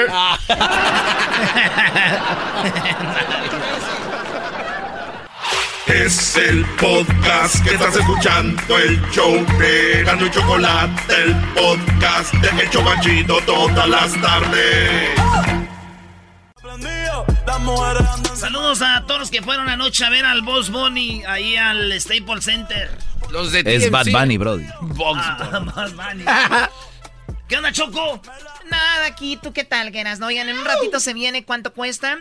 El día de hoy es el día del libro. Todos tienen un. Bueno, no todos. La verdad, la, mucha gente ya no lee eh, y menos libro. Pero es muy padre leer libros y me, di- me dijeron que cuál era mi libro favorito. Y dije yo, hay un libro que es mi favorito. Y me gustaría que lean ustedes parte de este libro. Ah, qué chido. A ver. Me gusta ese juego, Choco. Tú siempre eres muy, muy fregona. Ok, ok. No, no, no hay Ay, aumentos, fregón. no hay aumentos hasta diciembre, ¿ok? ¿Y esos sobres qué? Muy bien, cada quien tiene un sobre. Esa es parte de lo de mi libro. Empiezas tú, por favor. Eh, tú eras, ¿no? Ándale, güey. Eh, eh, órale. ¿Qué es lo malo? Pues nomás voy a leer parte de su libro. Pues no güey. sabes leer, güey. Es Ay, chistoso. sí, tú You sí sabes leer, güey. Ah, pa' Erasmo. ¿Tú escribiste esto, Choco? Claro, yo lo escribí a mano. O esa que habías escribido a ojo. Tómala. Ves que no le viene, lo estás maltratando también tú y luego con esas manos. Oh, oh. Las, las de él, digo, mira esas manos. Bueno, a ver, ¿ya estás listo? Ya. Para Erasmo. Éxodo 23. ¿Esto qué? Es parte de mi libro favorito. Ah, oye, Choco, pero eso de Éxodo es como religión, ¿no? Ponte a leer Erasmo. Eh, rey, eh, tre- no tendrás dioses ajenos delante de mí. No te harás imagen de ninguna semejanza de lo que esté arriba en el cielo, ni abajo en la tierra, ni en las aguas abajo de la tierra. No te inclinarás a ellas ni a las honrarás, porque yo soy Jehová, tu Dios. es de la Biblia de los hermanos, ¿verdad? Eh, fuerte, celoso, que visitó la maldad, que vistió la maldad de los padres sobre los hijos hasta la tercera y cuarta generación de los que me aborrecen. ¿Eso qué? Eso no entiendo nada, Choco. ¿Qué, qué, qué? A ver, lee primero lo, lo, lo, lo del inicio. No tendrás dioses ajenos delante de mí. Ok. Ay, ay, ay. Qué chido, ¿verdad, Choco? Erasmo, ¿a quién fuiste a conocer allá a Sinaloa? A conocer de lo de las morras. Vamos, ¿a quién conociste que era tu ídolo? Oh, de. Oh, Maradona. Vuelve a leer eso. No Ah. tendrás dioses ajenos delante de mí. Ah, muy bien, Choco, porque Ah, ese güey se la pasa diciendo que Maradona es su dios y que no Eso sé todo. Güey, mi dios del fútbol, no de. de- No, pues, voy a no- rezar. No lees. Sí, un día dijiste que estabas bien borracho, que eh, tú pertenecías a la iglesia maradoniana. Eh, No sé, exi- existe una iglesia de Maradona y tú el otro día dijiste eso. Es parte de mi libro. Bueno, de mi libro favorito. Nice. Qué, bueno, qué bueno que le enseñas eso, Choco. No hay que- Guárdalo, a- a- llévatelo a tu casa. Hoy a- quiero que se lleven algo de mi libro, del libro que tanto me gusta. No hay que Wow. Eh, te toca a ti, Garbanzo. ¿A mí qué me toca? Yes. A ver, pues ah, pásame, pues. Toma. Ah, para ti, Garbanzo, con una carita de sonrisita. Más. Soy mujer, eh, nosotros escribimos florecitas, caritas y todo. Te callas, muévete. Eh, dice. ¡Muévete! Tenemos poco tiempo, Ay, pues Garbanzo. estoy leyendo. Dice, primera parte de Hebreos 13:4. Todos deben de considerar una relación como algo muy valioso. Y esto es porque el matrimonio o la relación es, comparado a- es comparada a la relación entre Jesús y la iglesia. Las relaciones sexuales compartidas eh, solo se pueden disfrutar dentro de en pareja y con el cónyuge, Corintios 7:3. Este, ¿eso yo qué? ¿No te dice nada? Pues, eh, ¿Qué pasó con Erika? Pues me engañó con alguien más. esa no, esa tuvo sexo antes y después. ¿No es necesario que lo tengas que decir así? Dóblalo, guárdalo en tu corazón En mi corazón. y también llévatelo, por favor. Oh. Muy bien, a ver, ¿quién más está por aquí? A ver, toma, Diablito. ¡Oh! Nos vemos la próxima semana. Aquí nos veremos, querida maestra. Está bien, güey. Va a leer. Quiero que leas eso. Eh, Déjame abrir sobre. Ok. Ay, hijo, a ver. Mm. Sí, le puse perfume. Wow. Pa- para Raúl Martínez. Choco, ¿qué, qué es esto? Ok. uh, mi English not very good speaking. Proverbios 23, 20 al 21. No se vierte. No estés con los bebedores. No, lee bien, lee bien. Lee es, bien. es en serio, léelo bien.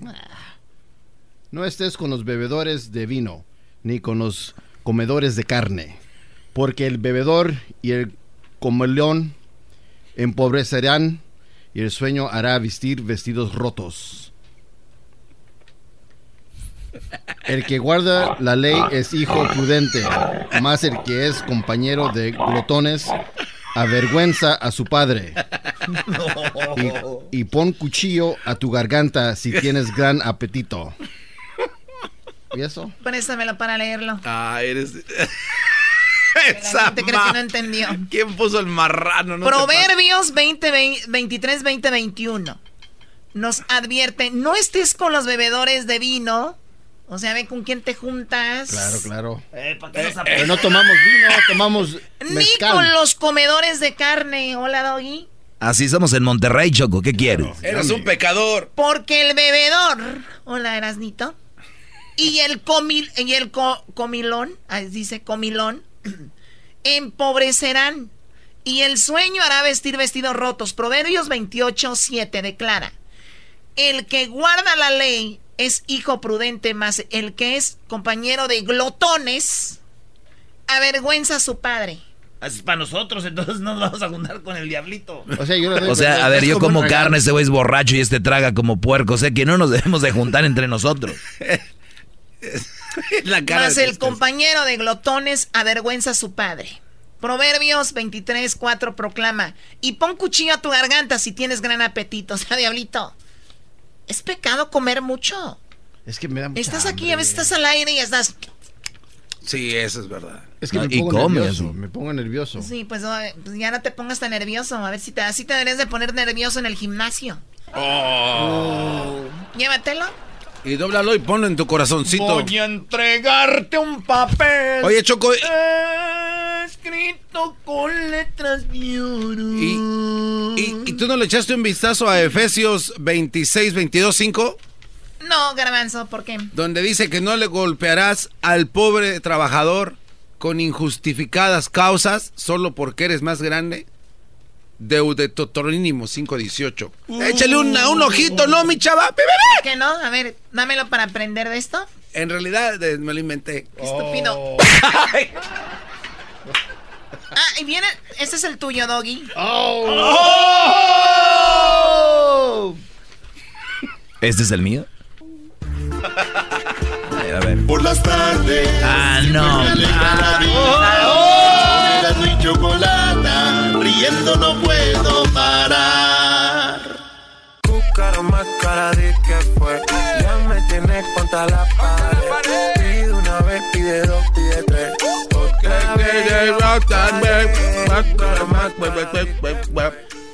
¿Cómo te llamas, Lero, y te apellidas? No. Lero.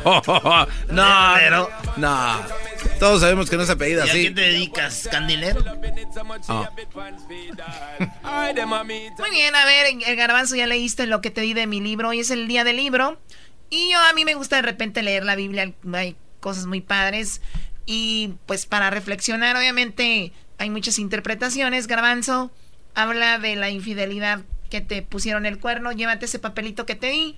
Ya leíste, Diablito, la gula, el comer mucho. No es bueno pecado, comer. Ya se lo comió. También es pecado. Y Este cuate se lo comió. Erasno, ya sabes, el andar diciendo que Maradona y que mi Cuauhtémoc y que mi Zambuesa y que no sé qué, hablas más de ellos que de Dios. Eh. Pecado también. Doggy, abre tu sobre, por favor. Dale, güey. Eh, para el doggy. Ay, ay, ay. Dale. ¿Y por qué le pones letras así rositas? Te pasas de lanza. Ponte a leer lo que te dije.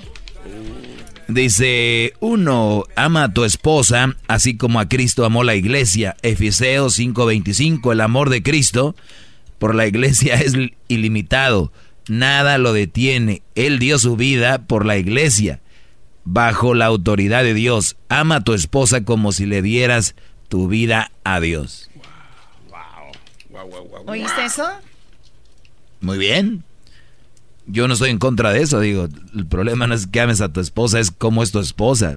¿Por qué la debes de amar? O sea, estás cuestionando lo, de la- lo del libro de la Choco. Este está cuestionando el yo libro puedo, de la Choco. yo puedo cuestionar la Biblia. ¡Qué bar! O sea, ¿cómo no?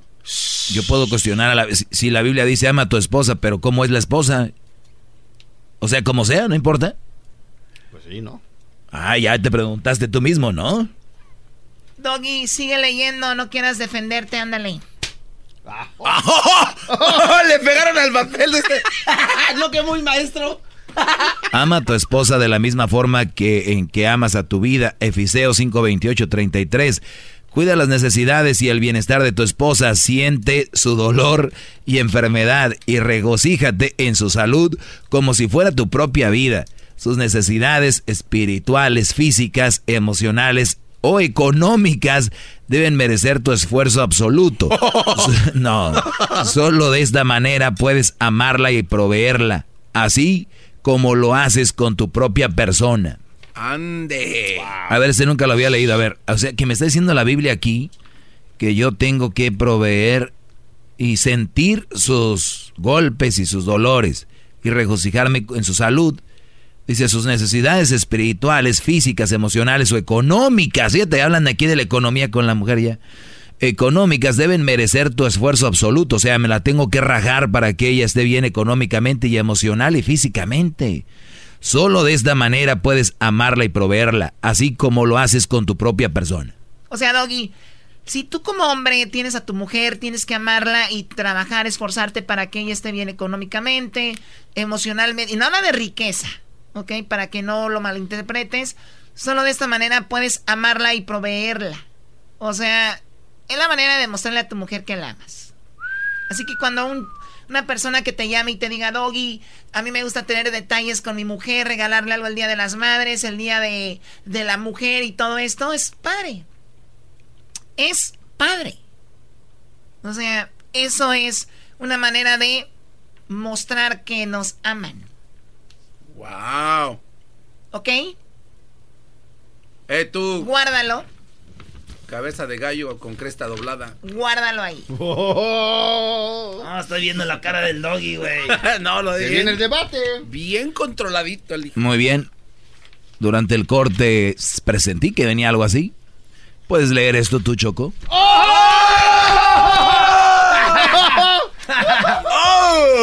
Y no es, y, no es de mi libro que ya viene pronto, pero lo pudiera poner yo en mi libro, pero no. Es del libro que a ti te gustan. Doggy, doggy, hip hip, doggy, hip hip, doggy, hip hip. A ver, cállense con. parecen estúpidos. ¿eh? Ya, te agarró bien. Te torció, hija. Choco, por favor, léelo. No voy a leer nada. Va- Vas en contra de la Biblia porque dice que. ah. ¡Qué falta de red! Aquí está tu papel. ok. Eh, no más. ¿A que no se lo tiras a la cara? Ah, no, mira. Eh, Tú a mí no me pones a leer nada. Paper cut. Tú a mí no me paper pones. cut. Si usted le va cambiando ahorita, le estoy dando un papel para que lean de la Biblia. Todos, que como que va con ellos. Le doy al doggy y no aguanta y me da a mí un papel. Ahí está tu papel. Tú a mí no me das nada que leer. ok, no, está bien. Era un papel que era precisamente de la Biblia, que te gusta leer para ti. ¿Por qué tuviste miedo, Choco? Pero como yo soy el maestro, cuento con una copia.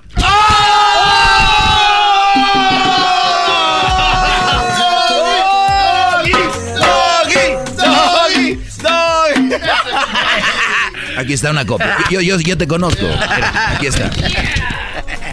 Ahora sí te torcieron. Y si tú no lo lees, yo lo voy a leer. ¡Oh! Léelo tú, a ver. La torcieron. Efiseos. Ahí les va, Brodis. Efiseos 22, 24. Choco parece es que por mandato divino, el hombre es cabeza de la mujer y del hogar. ¡Oh!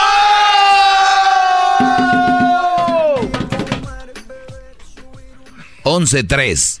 Pero quiero que sepáis que Cristo es la cabeza de todo varón y el varón es la cabeza de la mujer y Dios la cabeza de Cristo.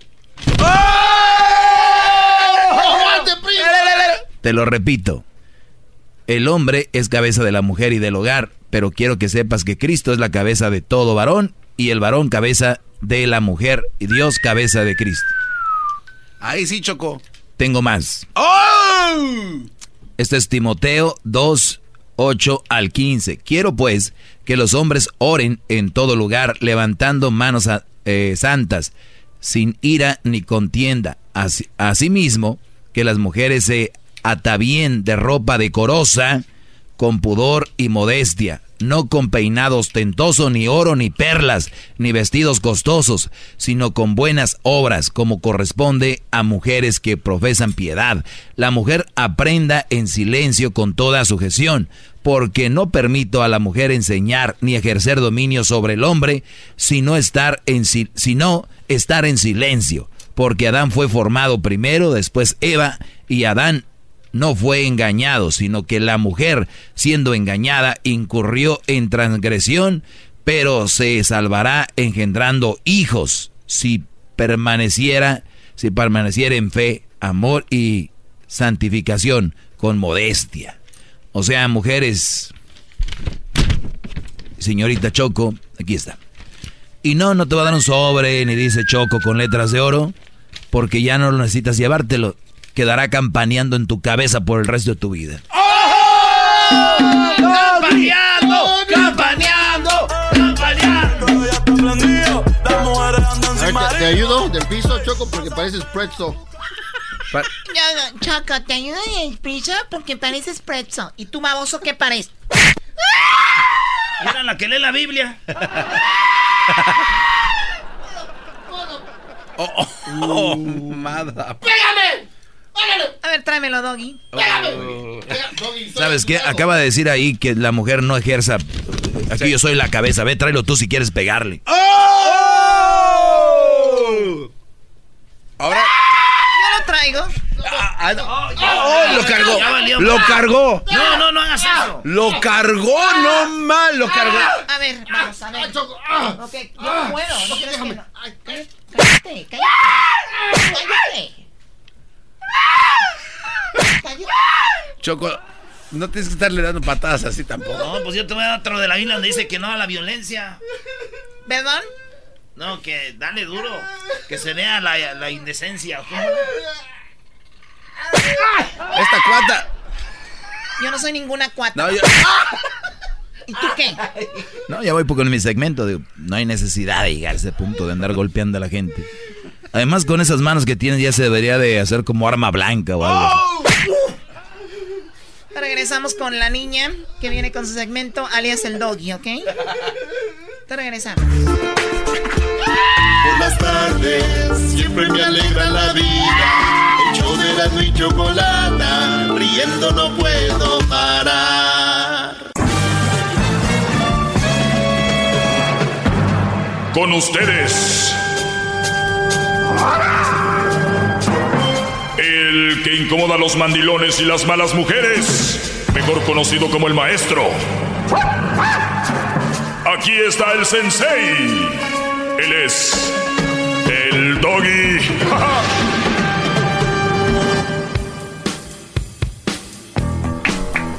Bravo, gran líder, bravo. Oye, te- tengo una pregunta. A ver, si, si tú tienes algo que alguien te quiere mandar, ¿puedes, pu- ¿un Uber lo puede hacer o no?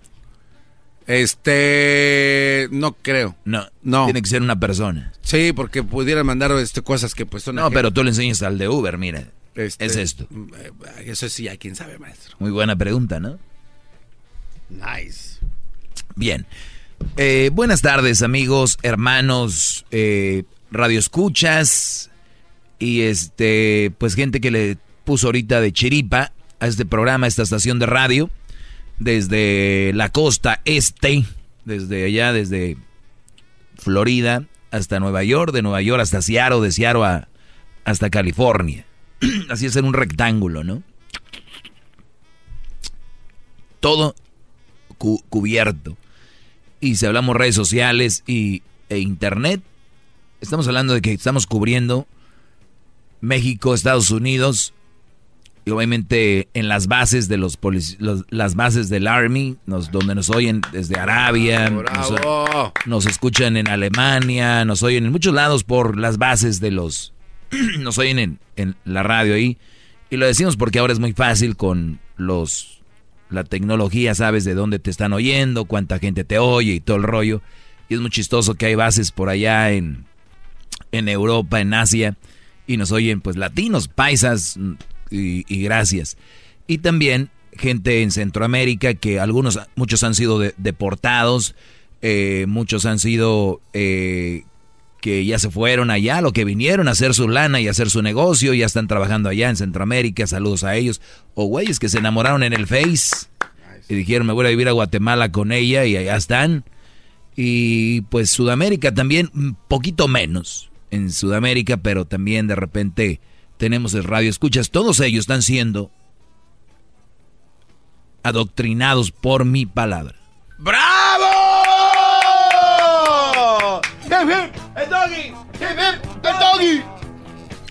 Muy bien, vamos a tomar algunas llamadas. El- La Choco, hace rato, eh, hoy es el día del libro y la Biblia es interesante, obviamente tiene diferentes interpretaciones, como lo comentó y, y- y se lo repito porque pues, es, algo medio, medio raro y más traerlo a un programa nacional porque pues siempre pues arma mucha controversia el, el que de repente en la Biblia digan que el hombre debe ser la cabeza de, de, de la familia y cosas así. Y, y también la Choco me da un pasaje como diciendo, mira, con esto quiero dejarte claro de que estás mal. Y yo, yo, yo no... ¿Puedes pasarme el papel que le diste que le diste a la Choco para que me lo diera a mí o cómo fue? Yo no sé, ahí tenía un papel, a ver si me lo si me lo pasas. El papel. Quiero que entonces decía algo así como que tienes que amar a tu mujer, a tu esposa como a la iglesia, ¿no? Sí. Y, y yo nunca he estado en contra de eso. Cuando ustedes oigan bien mi segmento, yo nunca he estado en contra de que amen a su mujer, ni que la respeten, nunca he estado en contra de que tengan eh, una novia, nunca he estado en contra de que amen a su mujer. Pues si ya andan con ella, ya están con ella, que la aman, la respeten. Mi, mi punto siempre ha sido, mi punto siempre ha sido el, el que a quien aman. O sea, cómo es la mujer contigo. Te ama a ti también, te respeta a ti también, te es fiel, eh, te valora. Ese es, siempre ha sido mi punto. No es que no amen o no quieran a su mujer. La Choco me lo trae como si yo les dijera a ustedes que no amen, no respeten y no valoren a la mujer. O sea, nunca lo he dicho. Es a qué mujer. ¡Bravo! Todos sumisos, adoctrinados por el gran doggy. ¡Bravo! ¡Bravo! Muy bien, entonces, señores, eh, no, pues, ¿De qué? este, vamos con, ah, tenemos llamadas. Hay llamadas, gran Está líder. bien. Buenas tardes, eh, Me- Meni, Meni, adelante, Meni. Muchos. Sí, buenas tardes, Doggy. Buenas tardes. Ah, antes que nada, quiero agradecer por tomarse el tiempo de tomar mi llamada. Muchas gracias. A ti por tomar Eh, el tiempo yo de llamar, poquito brother. tiempo. Sí, gracias. Yo estoy de acá, de el área de Aspen, Colorado. Eh, me impresionó el programa del librito y quiero darle gracias a la Choco y a todos ustedes por tomarse la, por así decirlo, la osadía de tomar la Biblia como consideración. En mi opinión personal, eh, todos estamos bajo esa sombrilla de la moralidad y de Dios. Y no se necesita ser religioso para entender moralidad, respeto, cariño, porque todo eso lo llevamos dentro, así como llevamos los otros sentimientos, las emociones, y somos capaces de reaccionar a todo eso, tanto al amor como al odio. Y todo lo que leyeron para cada uno eh, es correcto, porque siempre Dios tiene un mensaje para cada uno de nosotros. El problema es cuando lo hacemos para humillarnos unos a otros y no ver la paja que tenemos en el ojo. Y la intención de la Biblia yo creo es ayudarnos para edificarnos unos a otros. Y estoy impresionado de la forma en la que ustedes tomaron el programa. Yo soy cristiano, pero también he aprendido, tengo 51 años, he aprendido que no se requiere ser religioso para entender razones en la lógica de ser humano, de ser sensible y de buscar un cambio. Eh, yo estoy de acuerdo en lo que leyeron, Doggy. Bueno, y, el hombre es la cabeza de la familia. Y te digo algo, Brody. ¿Perdón? Este, sí, te digo algo Sí. que yo, yo- yo- lo que acabas de decir es verdad. Nadie necesita una religión y nadie necesita la Biblia, nadie, nadie, nadie necesita eso. Creo que está mal. Nadie necesitaría, ni nadie debería. Pero lamentablemente no todos somos iguales y no todos somos iguales de conscientes, no todos somos iguales de maduros, no todos somos y vemos la vida como tú, como, la veo yo. Entonces mucha gente me dice, es que la religión es la que causa, por ejemplo, lo que pasó el fin de semana donde mataron 300 personas. Ellos dicen, si, no, si no hubiera religión, no hubiera pasado eso. El budismo contra el catil- cat- contra los católicos y bla, bla. Sí, pero si nos vamos a la historia, ha ayudado más que lo que ha perjudicado. Entonces, yo creo que si hay gente que necesita, yo creo que si hay gente que necesita eso, Claro. porque no todos pensamos igual. Entonces, cuando me diga a mí alguien, tú necesitas una religión o necesitas, tal vez no, pero hay gente que sí. Y es donde muchos han cambiado, han dejado eh, drogas, eh, alcoholismo, que bueno, es droga también, o, o han, o han cambiado su vida. Entonces, yo creo que, que sí, mucha gente sí la necesita, no la deberían, no la ne- deberían de necesitar porque por lógica y por esencia de ser humano es ayudar a alguien más sin que, sin que te digan, si no ayudas te vas a ir al infierno. Entonces mucha gente termina haciendo algo porque si no se va a ir al infierno lo van a castigar. Pero deberíamos Por hacerlo por naturaleza. Te vayas o corazón. No. Y, y- y- no quiero tomar mucho tiempo, Doggy. Yo sé que hay otra gente que quiere comentar, pero ah, yo pienso esto. En la secuencia de la jerarquía de lo que Dios hizo, viéndolo desde un punto de vista bíblico, la escritura dice, y vio Jehová que todo lo que había hecho era bueno en gran manera. Entonces, la jerarquía que Dios le dio al ser humano en su dominio sobre el mundo que Él creó para nosotros, está que nosotros somos la cabeza, pero sí nos recalca que para que un hombre sea cabeza necesita estar sujeto a la voluntad de Dios en todos los aspectos, como en el caso que marcó la Choco, de que tenemos que ser sensibles y que tenemos que trabajar en nuestra parte. Y tienes toda la razón de que hay personas que no quieren cooperar como mujeres que, que se portan mal, que no quieren aceptar el consejo, y ahí es en donde viene el cuestionamiento que tú planteas en, en tu en tu exposición, porque pues yo en, en, lo, en a ser honesto, yo estuve en la religión, estoy todavía, me casé con una de la religión y me salió de lo peor. Y yo era virgen, me guardé y nunca me imaginé que eso me iba a pasar. Entonces, no todas las personas, aun las que están en la religión, están en la están en lo correcto. Ah, no, no, por eso te decía hace rato, pero... Y, y llega pero... el tiempo en el que tú aprendes en, el, en que no importa qué tanto tú quieras, la Biblia dice que no hay nada imposible para Dios, pero hay solamente una cosa que yo he aprendido que sí es imposible para Dios. Y esa es, Dios no forza a nadie. Y si tú no quieres, Dios no puede hacer nada por ti. Si tú no quieres, Dios no puede cambiar tu matrimonio. Si tú no quieres, Dios no puede cambiar a tu marido. Si tú no quieres, Dios tiene las manos Bueno, amarradas. y te voy a decir por, por último, Brody, aquí yo les he dicho de mil maneras es- esta situación. A ver, ¿estás preparado para casarte, para tener una esposa? No, no te cases, Brody, no, no hagas eso. Claro. Porque muchos nada más quieren casarse para someter a la mujer, para, para tenerla como una criada, como una esclava. Y, Así y- es. entonces no es así. Y muchos creen, cuando yo hablo de eso, creen que ese es el mensaje, pero están equivocados. Tienes que ser responsable y ser esa persona para poder tener esa persona que pides. Y me, siempre me dicen, ¿por qué no hablas del hombre? Que no sé qué. No, sí hablo, pero eso no lo oyen. Como están ya traumadas, cada que oyen la palabra mujeres cuando levantan la antena, pues lo otro no lo oyen. Te agradezco la llamada. Vamos con... ¡Bravo! Vamos con más llamadas, ahorita regresando. Bárbaro. O sea, Choco ya vino a alterar. Más, mucho más. Con el Doggy quieres más. Llama al 1 triple 874 2656.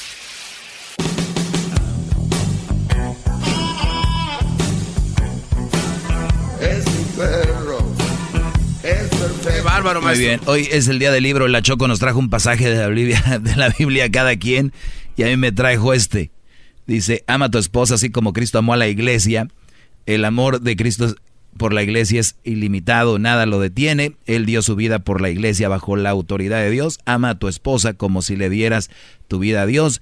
Ama a tu esposa de la misma forma que tú que, que amas a tu vida. Eh, cuídala, Cuida las necesidades y el bienestar de tu esposa, siente su dolor y enfermedad y regocíjate en su salud como si fuera tu propia vida. Sus necesidades espirituales, físicas, emocionales o económicas deben merecer tu esfuerzo absoluto. Solo de esta manera puedes amarla y proveerla, así como lo haces con tu propia persona. O sea, deshazte, dice, por tu mujer. O sea, esmérate, preocúpate, atiéndela a tu mujer. Y yo no tengo ningún problema con eso. Es, usted, es que ustedes agarran cada garrilla de mujer, cada changa que agarran por ahí y la quieren tratar así, ¿no, Brody? Es que, y no estoy diciendo que también la traten mal, no, es alejarte de ahí. Punto. Bravo, bravo. No hay, no hay mucha... Bravo. La 3. vamos con Julián. Adelante, Julián. Eh, buenas tardes, Doggy. Buenas Mira, tardes. ah, tú en ningún momento has, dicho- has- has dicho que se debe maltratar a una mujer. Lo- tu mensaje siempre ha dicho, aléjese de una mujer mala. Exacto. Entonces, obviamente, la mujer que es buena se va a tratar como una reina porque se lo merece. Ha hecho todo lo necesario para que nosotros le, le pongamos el cielo y las estrellas, ¿no? Y está en la esencia del hombre, Brody, el de, el de, tra- el de Sí, querer, claro. el de, el de abrazar a nuestra mujer y, y decirle aquí estoy para cuidarte y protegerte. Claro, bien. Eh, es natural del hombre que el hombre trabaje y quiere que su familia tenga lo mejor, tiene la mejor casa, el mejor carro, siempre el hombre es así. Y yo, yo creo que yo creo que no sé eh, además otra cosa, no sé si no se no es la chocolata, pero honestamente la Biblia no se usa para andar tirando sátiras. Así Eso es. indebido. Aunque, aunque aquí nadie está tirando sátira, ¿eh? Tú eres inteligente, tú sabes que nadie está tirando sátira. Bueno, pero no, yo no, no debes usar nunca la Biblia con un párrafo. de- o sea, yo vengo a ti y te quiero criticar de una manera, voy, a- voy y busco un párrafo de la Biblia que te aplique. Eso es una sátira. y eso Bueno, no se debe hacer. yo, yo no vi, yo no lo tomé así y otra vez repito, todo se, se interpreta como uno lo interpreta. Aquí no hay nadie que haya dicho Sí, es- es una, es- pero si para ti fue sátira, yo en nombre de este programa te ofrezco una disculpa. Qué Si, crees que así fue. humildad en, en todo este hombre. Bravo. Bravo, maestro. Por eso es grande usted. El, el tema es Qué enfocarnos en lo que se dice. No, no empiecen a desviar el, eh, el asunto. Ahorita regresamos, tenemos más cosas aquí, pero yo, yo esto fue lo que yo le leí a la Choco. Eh, es que por, dice, el hombre es cabeza de la mujer y del hogar, pero quiero que sepas que Cristo es la cabeza de todo varón y el varón es la cabeza de la mujer y Dios la cabeza de Cristo. O sea, yo creo que está muy, es muy básico esto, ¿no? Hoy, Demasiado básico. Muy básico. Entonces ahí es donde habla más de eso. Pero ¿qué pasó, Garbanzo? Más adelante viene cuánto cuesta, no se lo vaya a perder. Eh, puede ser que salga en una hora, dos horas, tres horas, cuatro horas, no sabemos. Pero ahorita, mientras esté yo hablando aquí, no les garantizo que salgas. Para que no, para que no llamen, ay, quiero jugar. Mucho más. Con el y quieres más. Llama al 1 triple 874 2656.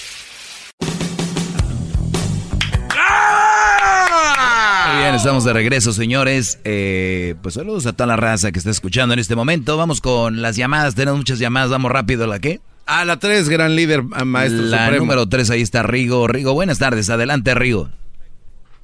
Muy buenas tardes, Doggy. Eh, quiero agradecerle públicamente por su um, trabajo. Es un excelente show y si me daba la oportunidad de explicarle cómo conocí su trabajo, cómo me enteré de su show. Yo estaba viviendo en Japón, en Okinawa, como militar y estaba um, y eh, acabé de escuchar a usted que decía que lo escuchamos en diferentes bases de- de- del mundo y es cierto. Yo lo escuché en Japón y una vez estaba, mejor dicho, estaba conversando con un este amigo que trabajaba como entrenador de karate y eh, para los Marines de los Estados Unidos. Entonces yo le di, él me estaba diciendo que él quería llegar a ser sensei y yo le pregunté por qué no puedes tú ser sensei. Dice tengo que esperar que mi maestro me otorgue ese privilegio. Entonces me puse a buscar en el internet este qué significa exactamente sensei y cómo y por qué les dicen sensei y ahí de alguna forma conocí su programa. Entonces empecé a escucharlo por internet y, y me gustó muchísimo. Estuve mucho tiempo en Japón, después me fui a Arabia Saudita y también lo escuchaba ahí en Arabia Saudita. Y su show es excelente, es el mejor y nosotros lo escuchamos todos los que estamos fuera del, del país. Le agradecemos Gracias, muchísimo. Es- Es una gran aportación para la humanidad y para los hombres en particular. La otra cosa que quisiera decirles que eh, yo no sé por qué a veces permiten que perder el tiempo tan valioso de su show escuchando a gente que se pone a hablar payasadas. Este, yo pienso que 15 minutos debería ser extensión, una hora mínimo sería bueno, porque nosotros que vivimos fuera del país, fuera de los Estados Unidos, 15 minutos es nada y, y, programas como los suyos son los que realmente nosotros queremos escuchar, sobre todo si estamos solamente en una base encerrados por días y cuando yo estaba viviendo en Arabia Saudita esperaba con ansia escuchar su show. Por favor, trate de hacerlo más largo, que es un beneficio para la humanidad. Gracias, Brody. De verdad, gra- gra- gracias. ¿Qué va? Eh, yo les había dicho esto porque uno ve, les digo ahora con la donde nos oyen, y te agradezco mucho, Brody. Y sabes qué, Eh, ahora con el podcast, pues ya tienen la oportunidad de poderlo escuchar a la hora que quieran, donde quieran y todo esto. Así que gracias por, por la llamada, Rigo. De verdad, gracias también por tu servicio, Brody. Sabemos que no es nada, nada fácil. ¿Con quién vamos ahí? El tú? A1, maestro de ahí, así. con- Patricia. Con, hilo de media para abajo. Patricia, buenas tardes, adelante.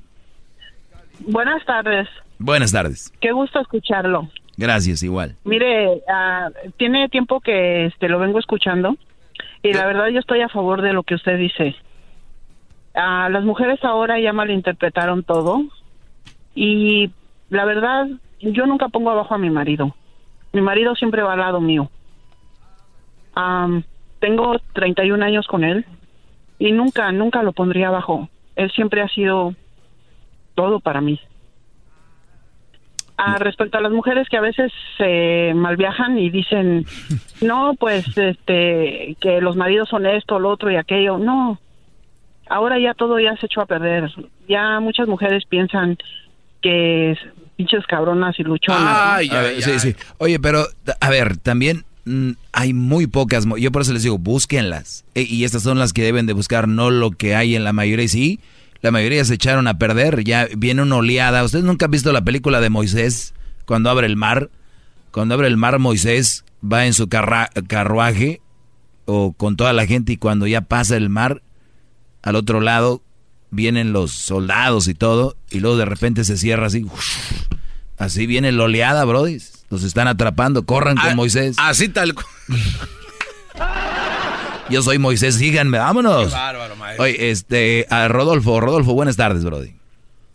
Buenas tardes, eh, yo hablo para darte las gracias por eh, tu trabajo que haces. Qué bárbaro. Y que... Eh, ah, déjeme hablar. y que gracias a que eh, das tus pláticas de cómo valorarse el hombre, la autoestima, que es muy importante, se pueden hacer muchas cosas. Por eso hablo para preguntarte cuándo, cuándo vas a sacar tu libro, porque sin el autoestima no se consigue na- nada. Y como decía la señora, si, si, si hay mujeres buenas, pero una persona que no se sabe valorar a sí misma no puede ver lo bueno en otra persona. Por eso siempre caen los errores de, de nomás en lo que se ve. Eso es- eso es- acabas de decir unas palabras que parece que me estoy escuchando yo. Un hombre que no tiene autoestima no puede ver lo bueno. No, Brody, no ven lo malo. Lo bueno, ellos todo ven todo bueno, no ven lo malo. Yo por eso cuando me llaman aquí y sé que están enamorados, digo, yo ya no puedo hablar contigo porque tú ya estás bloqueado, tú ya no, yo lo que yo te diga lo vas a tomar ofensivo. Todos los que me llaman y las mujeres que me llaman enojadas y ofendidas son porque, o sea, ya nos, con ellos ya no se puede porque ya están bloquea- bloqueados. Eso es todo. Vamos con María. María, buenas tardes. Hola, buenas tardes. Mi doggy, mi ídolo. Andan muy contentos todos hoy, ¿eh? Sí. Ya tiene a todos bien, bien controlados, bien tomados, maestro, a todos. Tú y la y la Choco, los dos están correctos, nada más que los mensajes que leyeron se aplica a las mujeres de los tiempos de nuestro Señor, a las de antes, a las que se les educaba por sus madres con valores y antes de casarse ya estaban educadas para a su vez educar a su familia, a sus hijos. Y, y, ya- y su familia era su prioridad, su familia, sus hijos, su esposo y el hombre que proveía todo para que su esposa se dedicara a eso, a, a educar a su familia y la mujer no buscar el pretexto que buscan ahora de salir a trabajar para andar de cascos ligeros y tomarlo como una excusa de que como no ajusta lo que el esposo da, cuando una mujer si realmente sabe administrar su casa, no es necesario que ni que ella trabaje. Es suficiente, eh, suficiente ayuda, suficiente ayuda para el hombre es que la mujer esté con los hijos y los eduque para que tengan un mejor. Mira ahorita, Brody, ¿eh? ¿Cómo está el mundo? ¿Y, y quiénes son según las que están tomando el control? Oh, oh, oh, oh. Ah, qué Pero bien, vamos con José. José, buenas tardes. Ah, buenas tardes, maestro. Adelante, Brody. Es un privilegio hablar con usted. Dígame, mi problema es con usted. Yo, mi esposa, era una persona que se iba a retiros espirituales, a la iglesia, no me dejaba ver televisión después de las 8 de la noche porque estaba leyendo la Biblia. ¿Qué pasó? Que la descubrí que tenía amante. Es que el otro sí leía la Biblia y tú no, Brody. Ah, exactamente, pero me, me hacía que, una película de, yo sé que hay películas que tienen escenas de pornografía, decía, paga televisión, paga eso, voy a leer la Biblia, no quiero ver eso, y tenía su amante. Entonces, ¿qué puedo hacer yo ahí? Sí, lo que pasa es de que yo por eso les digo a mí cuando me dicen, es que Doggy conoció una muchacha muy bonita que es de allá de y es muy buena porque es de no sé dónde y que porque tiene el color verde. Ah, y es que es que ella va a la iglesia, es que ella es de la familia. No, brody, así no se no se cataloga una persona, se cataloga Ahora quiero, quiero individualmente. Pedir quiero pedir un consejo. Quiero pedir un consejo. Entre maestro y alumno, un consejo. Ahora me habla cuando ocupa dinero, me habla que ocupa dinero, viene, se acuesta conmigo, pero por dinero. Ah, Si no le doy dinero, no quiere nada. ¿Ok? O sea, tienes una, o sea, llega a tu casa la prostituta. Eh, pienso que sí, porque si no le doy dinero, Pues no eh, eso es, eso es prostitución. O sea, ella se está prostituyendo con su ex pareja, ¿no? Tú eres el Brody que le paga Sí, para sí. tener sexo.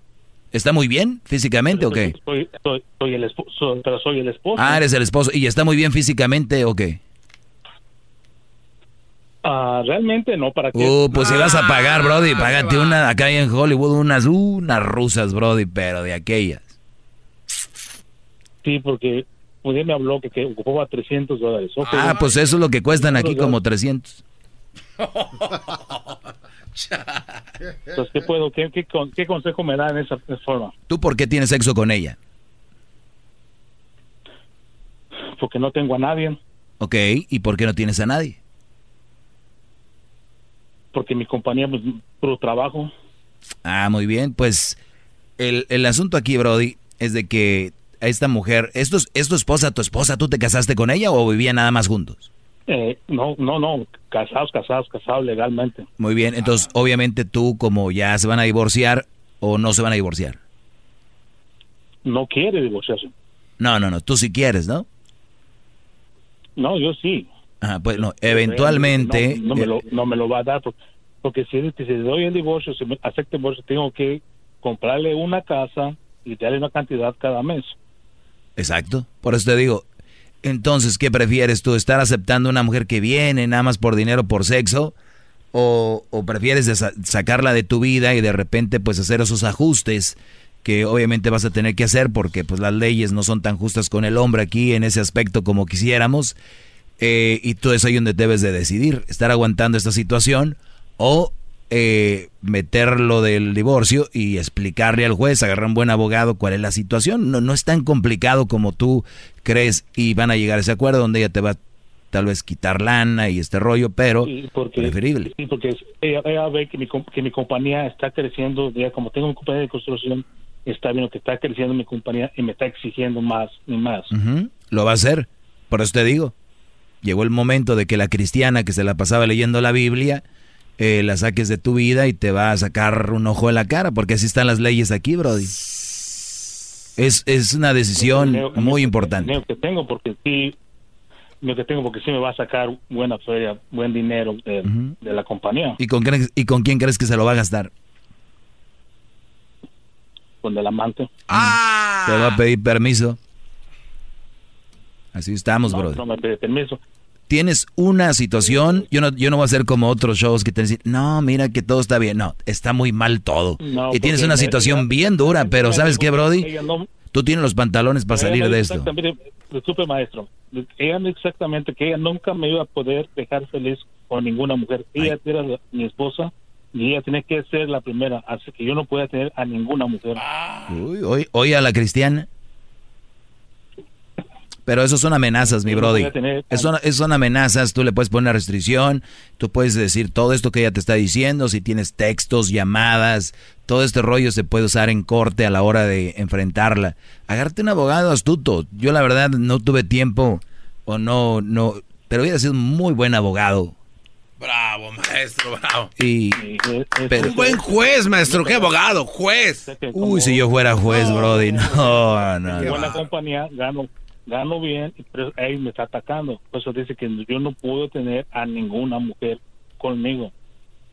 Sí, sí, sí. No, yo sé, yo, yo sé dónde estás parado ahorita. dale un poquito de tiempo y me gustaría hablar contigo. Y Diablito, me gustaría que contactemos a Gaby, ¿te acuerdas? Sí. Sí, y me gustaría hablar con este Brody. Agarra tu número de este Brody. Se me hace muy interesante este caso. Fíjate dónde ya hemos llegado, Brody. Chido, chido es el podcast de Eras, no hay chocolate. Lo que te estás escuchando, este es el podcast de Choma Chido. El espíritu de performance reluce en Acura y ahora es eléctrico. Presentamos la totalmente eléctrica CDX, la SUV más potente de Acura hasta el momento. Puede que cambie lo que impulsa a sus vehículos, pero la energía de Acura nunca cambiará. Creada con la misma determinación que produjo sus autos eléctricos superdeportivos y ganó múltiples campeonatos. IMSA la CDX muestra un performance que ha sido aprobado en la pista y tiene una energía puramente suya. Con el sistema de sonido Premium Bang en Olsen, un alcance de hasta 313 millas y un modelo de Type S con aproximadamente 500 caballos de fuerza. La CDX es todo lo que nunca esperabas en un vehículo eléctrico. Fue creada con el conductor en mente, de la misma manera que Acura ha creado sus vehículos desde el principio. Podríamos seguir hablando, pero la única manera de experimentar este performance eléctrico es manejándola tú mismo. Libera la energía y pide la tuya en acura.com.